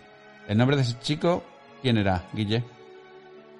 Corey Haim. Corey Haim. Gracias, gracias, Guille. los Corey, Los Corey, que desde 1987, cuando trabajaron juntos por primera vez en... los jóvenes ocultos, y luego estuvieron también en, el, eh, en un Cadillac para papá o algo así, que, que llevan a una chica, bueno, eh, Se convierten en iconos del cine ochentero y, totalmente. y en drogatas, porque Sí. Corey, Se ponen- Cor- Corey Picha, murió. picha, picha. Haim, la... Corey Haim murió. Tira la cuchara, ¿sí? se Tiró la cuchara, sí. se ponían Los dos, eh, se ponían los dos. Lo que pasa es que este salió, el, el de los Goonies, el Feldman, salió, mm, hicieron una incluso una serie, los dos, donde como participando y tal, eh, contando un poco su vida, pero el otro, el otro era un poliadi- poliadicto. Politoxicómano. Bueno, pues como es habitual, los Goonies tuvieron varias escenas eliminadas. Claro, toda, toda película que se precie. Y entre todas ellas podemos destacar cuatro. La primera, ambientada en una tienda de comestibles, muestra a Josh Brolin defendiendo a su hermanito y, sus amigos contra unos matones, ¿no? Y hubiese explicado el por qué el mapa del tesoro aparece roto cuando los protagonistas entran en, los subterráneos de Willy el Tuerto. La segunda contó con los servicios del adiestrador de bichos Steven Katcher y si hubiese mostrado al equipo plagado por un montón de sanguijuelas. Por lo visto rodarla costó lo suyo, pero al final también se cayó de la versión estrenada. Otra más que contaba la del pulpo. Esta La es la pulpo. que esta es la Que quizás al final dice... la más conocida. ¿Qué ha sido lo que más... La del pulpo, Lo del bueno, lo del pulpo. ha sido lo más jodido. Claro, que Y yo, te tiras para atrás y dices, yo me, yo me he dormido, ¿en qué parte me he dormido yo de de primera, la película? yo de primera yo no me di cuenta, o sea, lo he- esto lo he visto después eh, leyendo ya unos años, bastantes años después, porque yo sinceramente no me había dado cuenta del tema de- del pulpo. Y la última no llegó nunca a rodarse, pero era la que más prometía. Eh, su lugar estaba previsto durante la persecución de coche. En ella los policías liberaban accidentalmente a dos gorilas llamando, llamados Bonzo el Grande y Señora.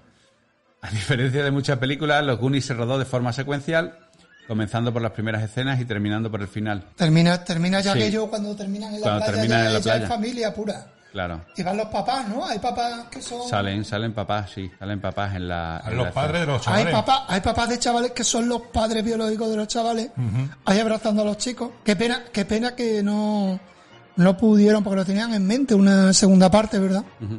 Pues cuando Donner vuelve a su casa de, de Maui, la que vivía ahí en. en esto, No, ¿eh? una de sus casas. Una de Esa sus era la de casas, Maui. claro, sí. Tras el último claquetazo se encontró con que todo el personal de la película le esperaba allí para celebrar una barbacoa. Me gustaba es más cuando no me dirigíais la palabra. Claro sí, que porque He estu- estuvieron al final, los cabrones hicieron un acuerdo y dijeron, vamos a putearlo, no vamos a... Vamos fue a idea, de Spielberg, Spielberg. Spielberg, Le dijo, os ponéis bordes con él ahora cuando terminemos y tal, y ya pasáis de él, poner super bordes antipáticos y tal. Y el tío, bueno, al final a los chavales le había cogido cariño, ¿no? Entonces, los chavales terminaron, no le hacían ni puto caso, cualquier cosa que le decía, pues lo hacía como amigo a mí, ¿no? Eh, ¿qué? Y, y pasaban, ¿Qué quiere? pasaban, ¿Qué ¿qué quiere? quiere? y pasaban un kilo de él. Entonces el hombre, bueno, pues ya está, ¿qué vamos a hacerle, no? Se fue en YouTube, podéis ver el reencuentro, ¿sabes? Los fratelli incluso, todos los niños como locos abrazándolo y el tío se le ve súper emocionado con ese bozarrón. Pero vamos, encantado, encantado de la vida el pobre. Oye, los Goonies 2 existe. La, la fueron a, Los Goonies 2, sí. la querían hacer. Es un videojuego. Ah, vale. Es un videojuego. El, el programa apareció para el, en el 1987 para la Nintendo Entertainment System, la NES, más conocida como NES. Y, y en él la banda, mm, los amiguitos Goonies intentaban salvar a, a una sirena que habían secuestrado a los Fratelli. Pues no la he visto. Pues está bien.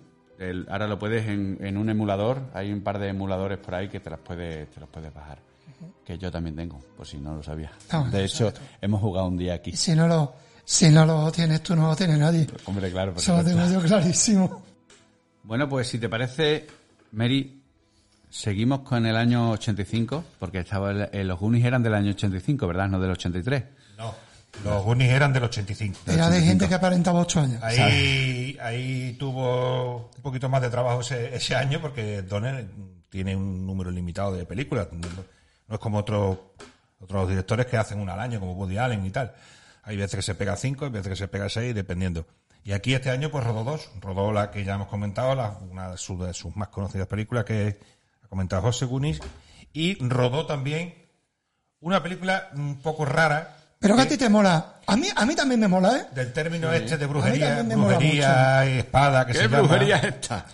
Y, y bueno, pues eh, en la época aquella se había rodado ya Los Señores del Acero por parte de Pablo Joven, muchísimo más bruto, evidentemente, no tiene nada que ver. Eh, eh, teníamos también eh, por ahí el año siguiente pues se rodó el, el Nombre de la Rosa, en el 86. O sea que estaba el tema me- medieval Ya estaba ahí los, los inmortales cositas. también. Eh, luego se rodó también por allí, por aquella, no, no tan sobre Willow, ¿os acordáis de Willow? Mucho. Willow. Entonces, el te- tema de brujería y espada, pues estaba a la orden del día, ¿no? Y, y, pues nada, es- esto es una novela que llevaba persiguiendo Donner ya un tiempo, yo tenía el guion más o menos preparado y lo quería, lo quería grabar, pero por unas cosas y por otras, y luego, bueno, se metió en los Goonies por el medio, y entonces dice, bueno, voy a- vamos a estar ahí con... Y, ¿Cómo está con los chiquillos? Los termino con los chiquillos y dije, digo, bueno, vamos a rodarla, ¿no? La peli, la peli es un poquito especial, ¿no? La peli hoy en día, eh, eh, por ejemplo, al igual que, que tú ves eh, el tráiler de Goonies y te parece, te sigue pareciendo una pasada eh, y cualquier ch- se lo pones a cualquier chaval o a tus hijos hoy en día y tus hijos te dicen, "Tra- la quiero ver, ¿no? Pues pones el tráiler de Lady Con y muchos dirán, yo esto no lo veo ni aunque va ni, ni una- un sábado por la noche con siete copas cuando venga de la discoteca ya, ¿sabes?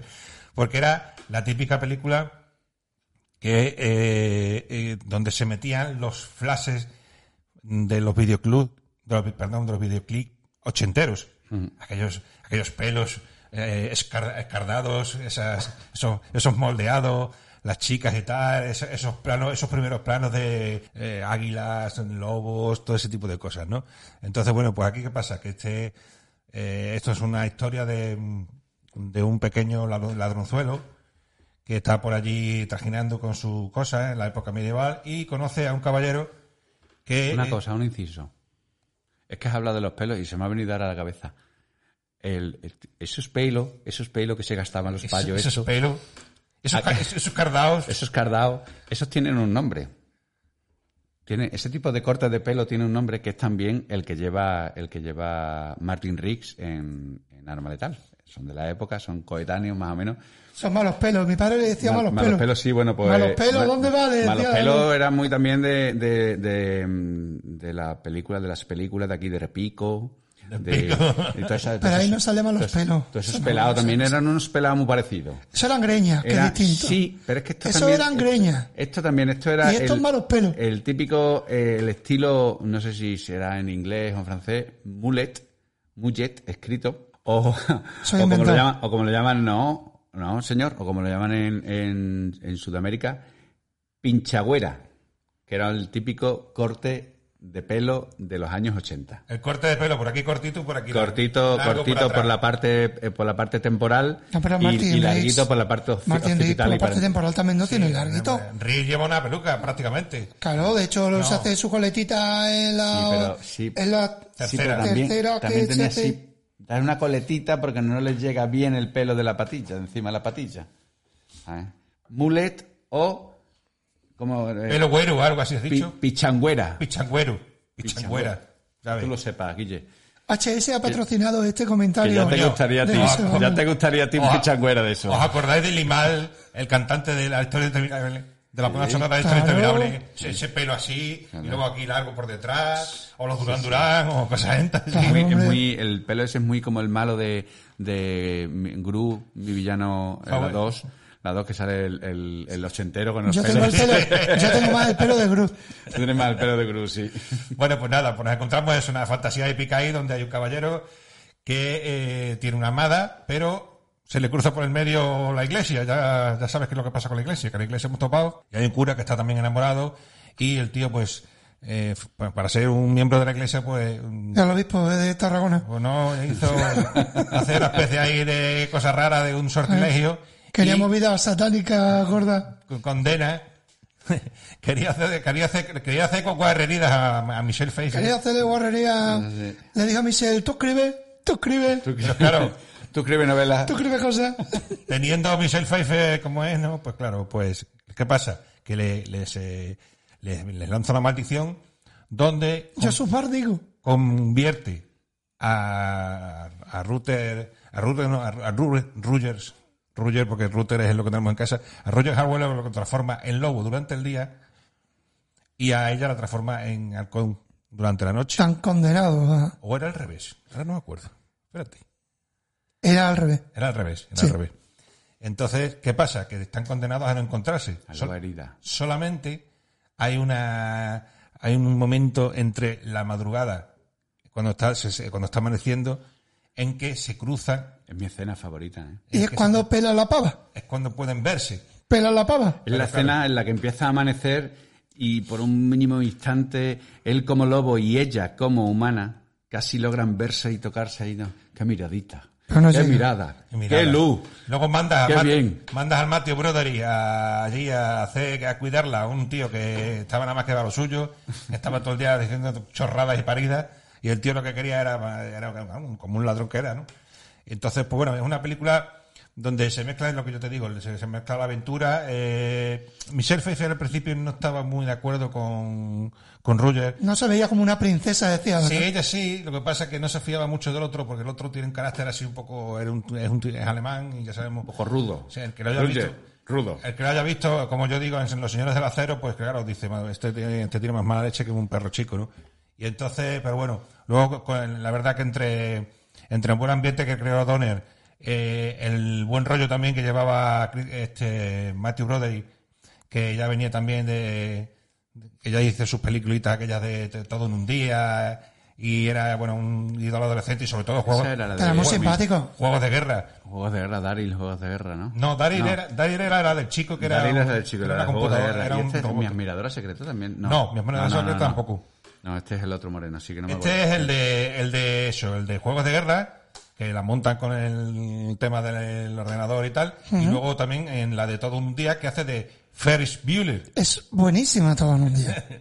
Ferris Bueller. Buenísima. Que siempre la están liando también. Entonces, bueno, pues eh, ahí, oye, Ese era, iba, iba a ser Carrasel, ¿eh? Lo que pasa es que Carrasel antes de empezar se dio el piro. Pero le, iba, le iba a hacer Carrasel. que aquí ganó, el Matthew Broderick ganó un millón de pavos, ¿eh? En la época. Que no era moco de pavos. En, ¿eh? antigua, en antiguas pesetas. En antiguas pesetas. Era, era un dinero en lo que, lo, lo que ganó.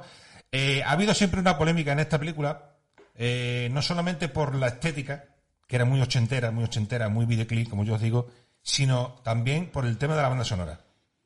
Porque la banda sonora la compuso, eh, no recuerdo ahora mismo, pero eh, estaba también para Alan, Alan- la- creo que la- si no la tocaba era Alan Parsons. La Alan- producía Alan Parsons. o la producía la Parsons Project.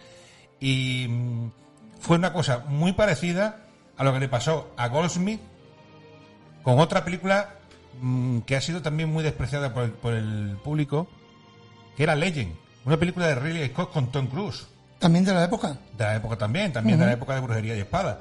Y aquella película, bueno, pues eh, también él estaba enamorado de, de una chica, la chica estaba también, había un demonio que también estaba enamorado de ella, bueno, lo típico. ¿Y qué pasó con, con esta película? Pues pasó exactamente igual. Una película donde, bueno, y en Destino de Caballero en el año 2000, creo Sí, también. pero el Destino de Caballero es más, es más eh, descarado. El eh. rollo claro. Queen, tío. No. Estamos hablando, estamos hablando Luego el rollo, por ejemplo, lo ponen en, en Destino de Caballero, ¿no? Pues en, en, en, en Legend, hici- ¿qué hicieron? Cogieron la, la banda sonora de Jerry Goldsmith, que yo la he escuchado, cualquiera la puede escuchar si la pone, y es una banda muy preciosa para un tipo de película de ese tipo. ¿Y qué hicieron en Estados Unidos? Pues la cambiaron porque estábamos en los 80. En los 80 había que Lo que tener fuese tendencia. Chunda, chunda, chunda, chunda. MIDI, MIDI. Y, rollo MIDI. y la cambiaron por una banda sonora de un grupo que se llama Tangerine Drinks, que no tiene ni puta idea, no, no tiene nada que ver, una auténtica mierda al lado de las. Y aquí con, con, con esta, con, con Lady del Compas son lo mismo. No, no llega a los extremos de, de, de Del le- primer caballero. De la Legend. No, el primer caballero no.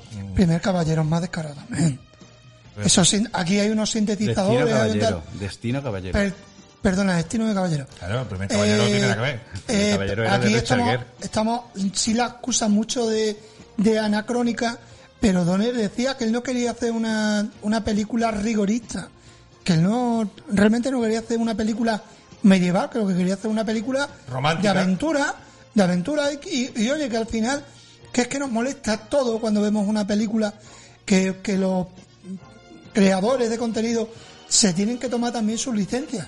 Que ellos saben, el director de, de eh, Misión Imposible 2 sabía seguro que la- las fallas no solo en Sevilla, pero es que John Woo dijo, es que quedaba de puta madre, lo tenía que hacer porque quedaba cojonudo. Sí, después de haberse fundido el, del- el que buscaba los, los mm, decorados y todo eso, haberse fundido las perras y comprarse una guía para ir de... Spain is different. Así ¿no? pero hay que, hay que entender las licencias también de los creadores. Sí, sí, sí, Sí, sí, La sí. licencia es que, que no sabía dónde estaba.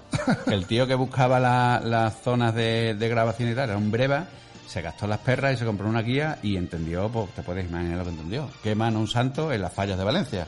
O sea, que hay una procesión Y de... Nazareno, Nazareno. Claro, hacen una procesión de Sevilla en- y quema y lo queman como en Valencia. O sea, ese es el tío entre, John tiro, entre tiro y tiro. Y, y John, y John Woo dijo que a él le parecía muy bien todo lo que le hicieron que decir. Si hubieran quemado algún- Pero que quedaba de puta madre. Si hubieran hecho eso en algún templo de- del Fuji o algo de eso, ya te digo yo a ti que no le gustaba tanto. Anda, ya os digo, cuando nos toca lo que nos toca, anda. El, el- Comiendo paella en Madrid. Ay, comiendo paella en Madrid. el- el- la música es de Andrew Powell. Andrew Powell. Pues ya te digo, ese es el, el, el- el lo que se criticó tanto de la película. Luego sí, la película, bueno, ya te digo, pues una película entretenida, que se, se deja ver, que con el paso del tiempo le vas cogiendo cariño, o, y son películas, eh, una cosa así parecida como La Princesa Prometida, ¿no? Que la, cuando la ves recupera por ahí de vez en cuando entre, que estás cambiando de canal y dices, coño, mira, Ley con hace tiempo no la veo, la voy a ver. Y hay una, hay un- una curiosidad, que hay varias curiosidades de estas películas que, que me llaman la atención. ¿Sabes? Que la película fue promocionada como una leyenda medieval real, ¿sabes? Por, por la Warner Bros., que fue la que, la que mm, eh, puso esta película en pie. Y era falso. El escritor Edward Cámara eh, consiguió una indemnización de la Warner por quitarle el mérito de la, de la creación de la historia. O sea que se pasaron por todas las grandes En, multinacionales. en, en bonitos sitios, mira, poner la era. Ahí, A la hora de echar mentira. Y luego hay una En cosa, hay una cosa que es el, el tema, el tema de la película, que es el eclipse, el eclipse que sucede en la película. Eh, podría ser, según la época en la que está esto, podría ser uno que se investigó por el guionista que sucedió en el año 1239 en el sur de Francia. Pero, sin embargo, la, la, la armadura de Navarra y su espada no coinciden con el estilo de dicha época. Y, No lo que te digo. y representa una generación más tarde. Pero deja a la gente trabajar, deja a la gente que haga las cosas Claro, como pero- le dé la gana, aquí Pero, tocando los huevos. pero no, es que señor, ese pero coche- no, señor. Es que, es que ese- la película es de 1969 y ese 127 Fura es de 1979. Vaya asustar la mierda. Luego hay cosas curiosas, que los personajes van, van vestidos de los colores de los animales a los que represent- a los que se, le- se les castiga transformarse. Por eso él va siempre de negro y Michelle Pfeiffer va vestido con, con unos colores que son como, como de águila, Como un plumaje. un plumaje. Eh, ¿Qué más cosas? Pues- Hay una anécdota muy chula que, que- que enlaza las dos películas de Richard Donner, de, de Arma Letal, y esta. ¿Sabéis cuál es? No. Bueno, pues eh, en la película Conspiración, Sí. Qué buena película. durante una persecución, Mel Gibson se esconde en un cine donde se está proyectando ¿qué película? Lady Halcón. Lady Halcón. ¿sabes? Este era el cine de Orpheum de Los Ángeles, aunque la acción de conspiración se, eh, se ubica en Nueva York, ¿no? Otra de las curiosidades. Las cositas que aprendemos con solo en casa. ¿eh? ¿Sabes con quién se llama Michelle Pfeiffer el, el guion de esto? Yo sí lo sé. Podrían ser ya con quien quiera, porque... Con el que se lo pidiese. Con el que se lo Pero yo sí lo sé, yo sí lo sé. Con Kevin Costner. Kevin Costner. Kevin Corner es eso. Kevin Costner de Jesús. Le hacía los- la- las réplicas.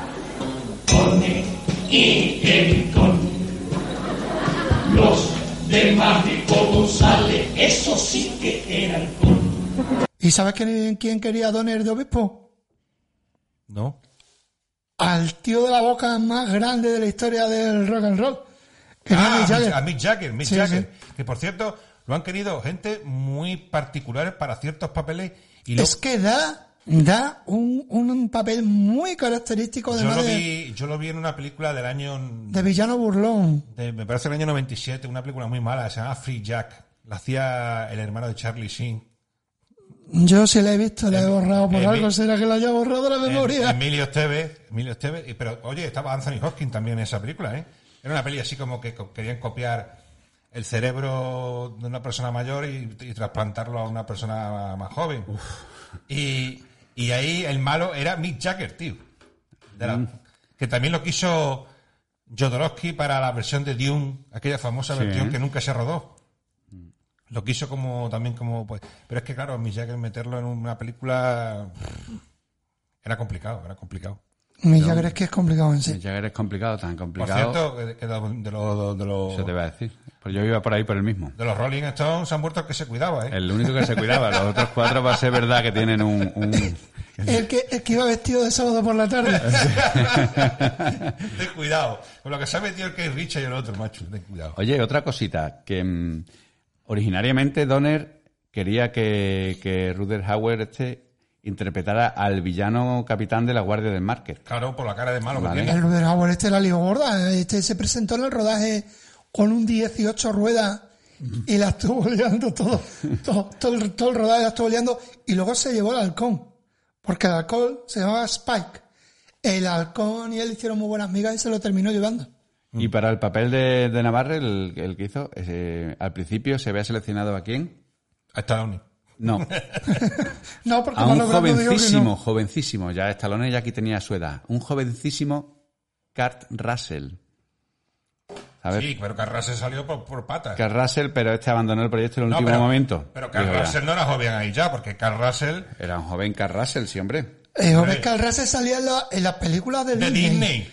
Ahí era joven en, en Sí, claro. el, el cerebro prodigioso, una mierda así que le pusieron. No, sí, sí, sí. Este eh. chico es un, un, un ordenador, una movida de esta. No me acuerdo de esas pelis, las ponían los sábados por la tarde, tío. Hombre, yo me las bebía. hora, hora, hora. Minuto y resultado. Bueno, chicos, Minuto vamos a y ir- resultado vamos a porque ir cerrando. Esto, hay, hay que hacer otro, otra segunda parte porque no nos da tiempo. Pues Sí, pero se os ha olvidado lo más, lo más, nos da tiempo. lo más, lo más interesante y lo más bonito de esta película. Nos vamos a poner ya románticos del todo, ¿sabes? Porque esta película tenía, tenía un lema, tenía dos lemas, ¿no? Que era siempre juntos y eternamente separados. ¿Eh? Os habéis quedado muertos. Y la clave de esto era una noche sin su día, un día sin su noche. Qué bonito. sí. ¿Eh? ¿Y cómo? Y, a mí, y yo no aprobaba filosofía, ¿eh? ¿Y cómo? no aprobaba filosofía. Y cómo, una cosita mm, que me quedo yo ahora mismo con duda, y cómo se entendían cuando él hablaba luego y ella hablaba halcón, ¿eh? Porque hablaba en los ojos. Hablaba con los ojos. Hablaba con los Como ojos. tú. Se, a los, se miraban con los ojos así. Es que esto tiene, es que esto tiene un, un final muy bonito, muy bonito, muy bucólico y muy feliz, como un cuento. es Como- que esto es como como un los cuento. finales de Donner, es Los un final finales de Donner. Donner, eh, No, no, claro. No los puede- finales de Donner son todos con perdices. No todos. puede Los finales de Donner le metes fuego y se convierten en caramelo de los dulces que son. Vamos cerrando porque eh, el siguiente programa será la segunda parte de Richard Donner, la, se- la continuación de este programa, porque si no, os vais a aburrir muchísimo ya hoy. donde hablaremos de policías locos que Y se tiran por las empezaremos- ventanas, donde hablaremos de un- eh, eh, eh, Unos fantasmas ahí que... jugadores de cartas del oeste, Con, un, con, un tío que viene a visitar los, los, los tres fantasmas de la Navidad, a, a un tirano publicitario de televisión, La película quizás más horrorosa de Antonio Bandera. la película más, una de las peores, donde, bueno, está igual, está igual de mal que en Mercenarios 3. La que mejor está es... Yo creo no, que no, la de... mercenario está, está mucho mejor. Yo creo que la que mejor está es la del gato con botas, de, de, de las que son, son en el rec, vamos. Hablaremos de un paranoico que está siempre pensando en conspiraciones. Hablaremos de un poli alcoholizado y borracho que, al que le encargan una tostada muy gorda de transportar a un preso que va. Y por desgracia tendremos que hablar de alguna película también de viaje en el tiempo. ¿Por qué, Richard? ¿Por qué? ¿Por qué tuviste que hacer esto? ¿Por qué? Todo... Richard no. ¿Por qué? ¿Por qué? ¿Por qué, Richard? Y luego Richard ya-. La novela estaba bien, hombre, la novela estaba entretenida, que yo me la leí. Yo tengo, yo tengo un, un- no más dramas de, de Richard Donner Sí. que es, mm, yo no sé en qué estaría pensando, supongo que sería por las perras o lo que sea, pero... Oye, que la factura hay que pagarlas también. ¿eh? Sí, sí, pero bueno, yo creo que este hombre ha ganado mucho dinero como Todo- para tener que todo hacer El mundo, todo el mundo tiene que comer. como para tener que hacer el mojonazo de película de Liberar a Willy 3.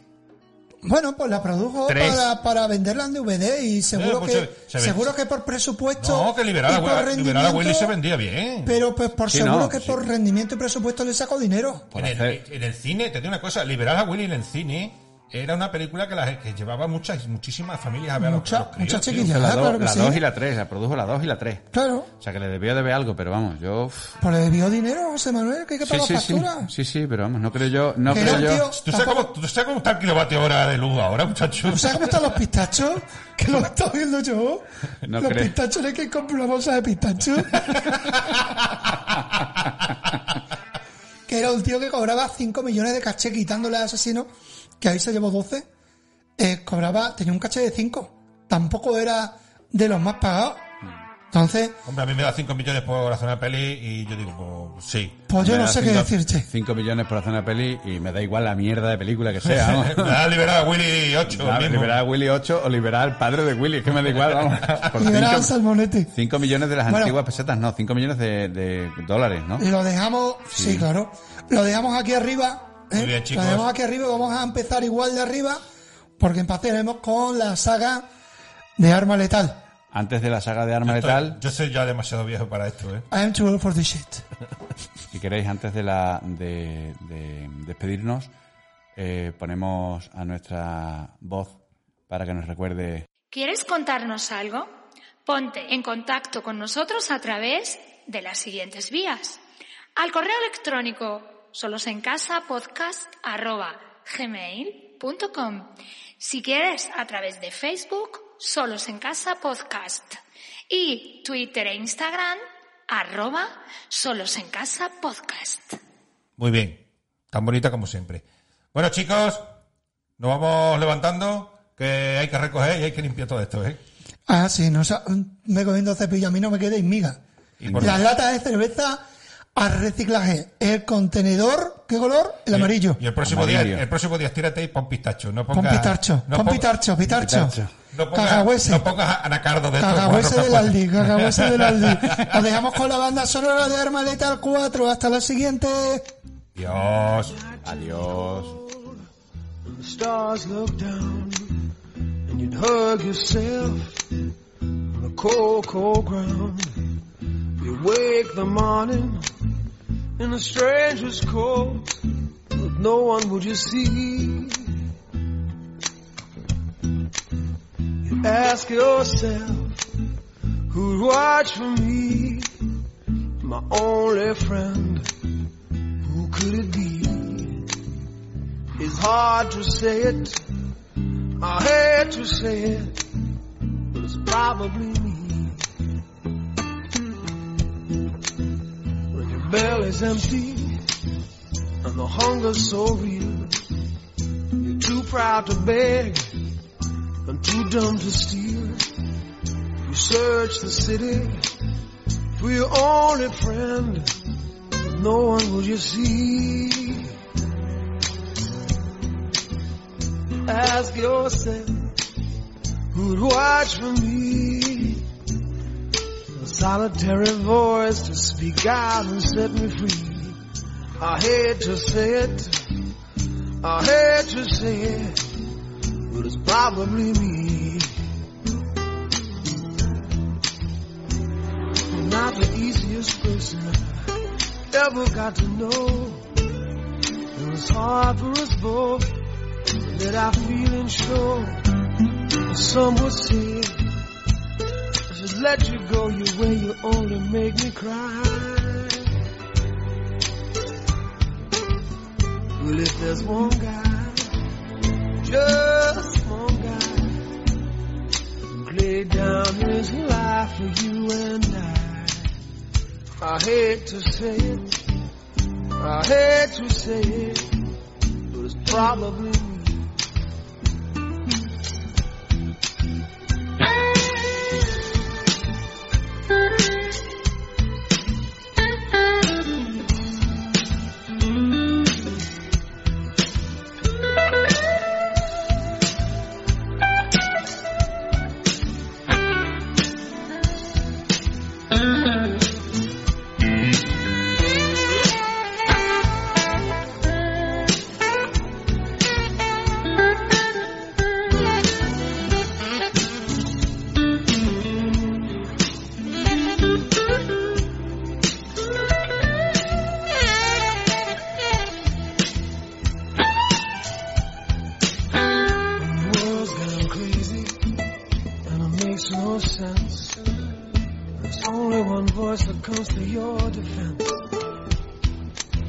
jury's out, and your eyes search the room. One friendly face is all you need to see. If there's one guy, just one guy, laid down his life for you and I. I hate to say it, I hate to say it, but it's probably I hate to say it, I hate to say it, but it's probably me. I hate to say it, I hate to say it, but it's probably me. I hate to say it, I hate to say it, but it's probably me.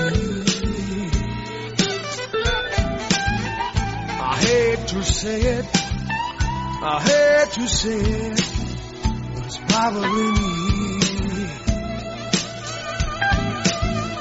I hate to say it, I hate to say it, it's probably me. I hate to say it. I hate to say it. It's probably me. I hate to say it. I hate to say it. It's probably me. I hate to say it. I hate to say it. It's probably me. I hate to say it.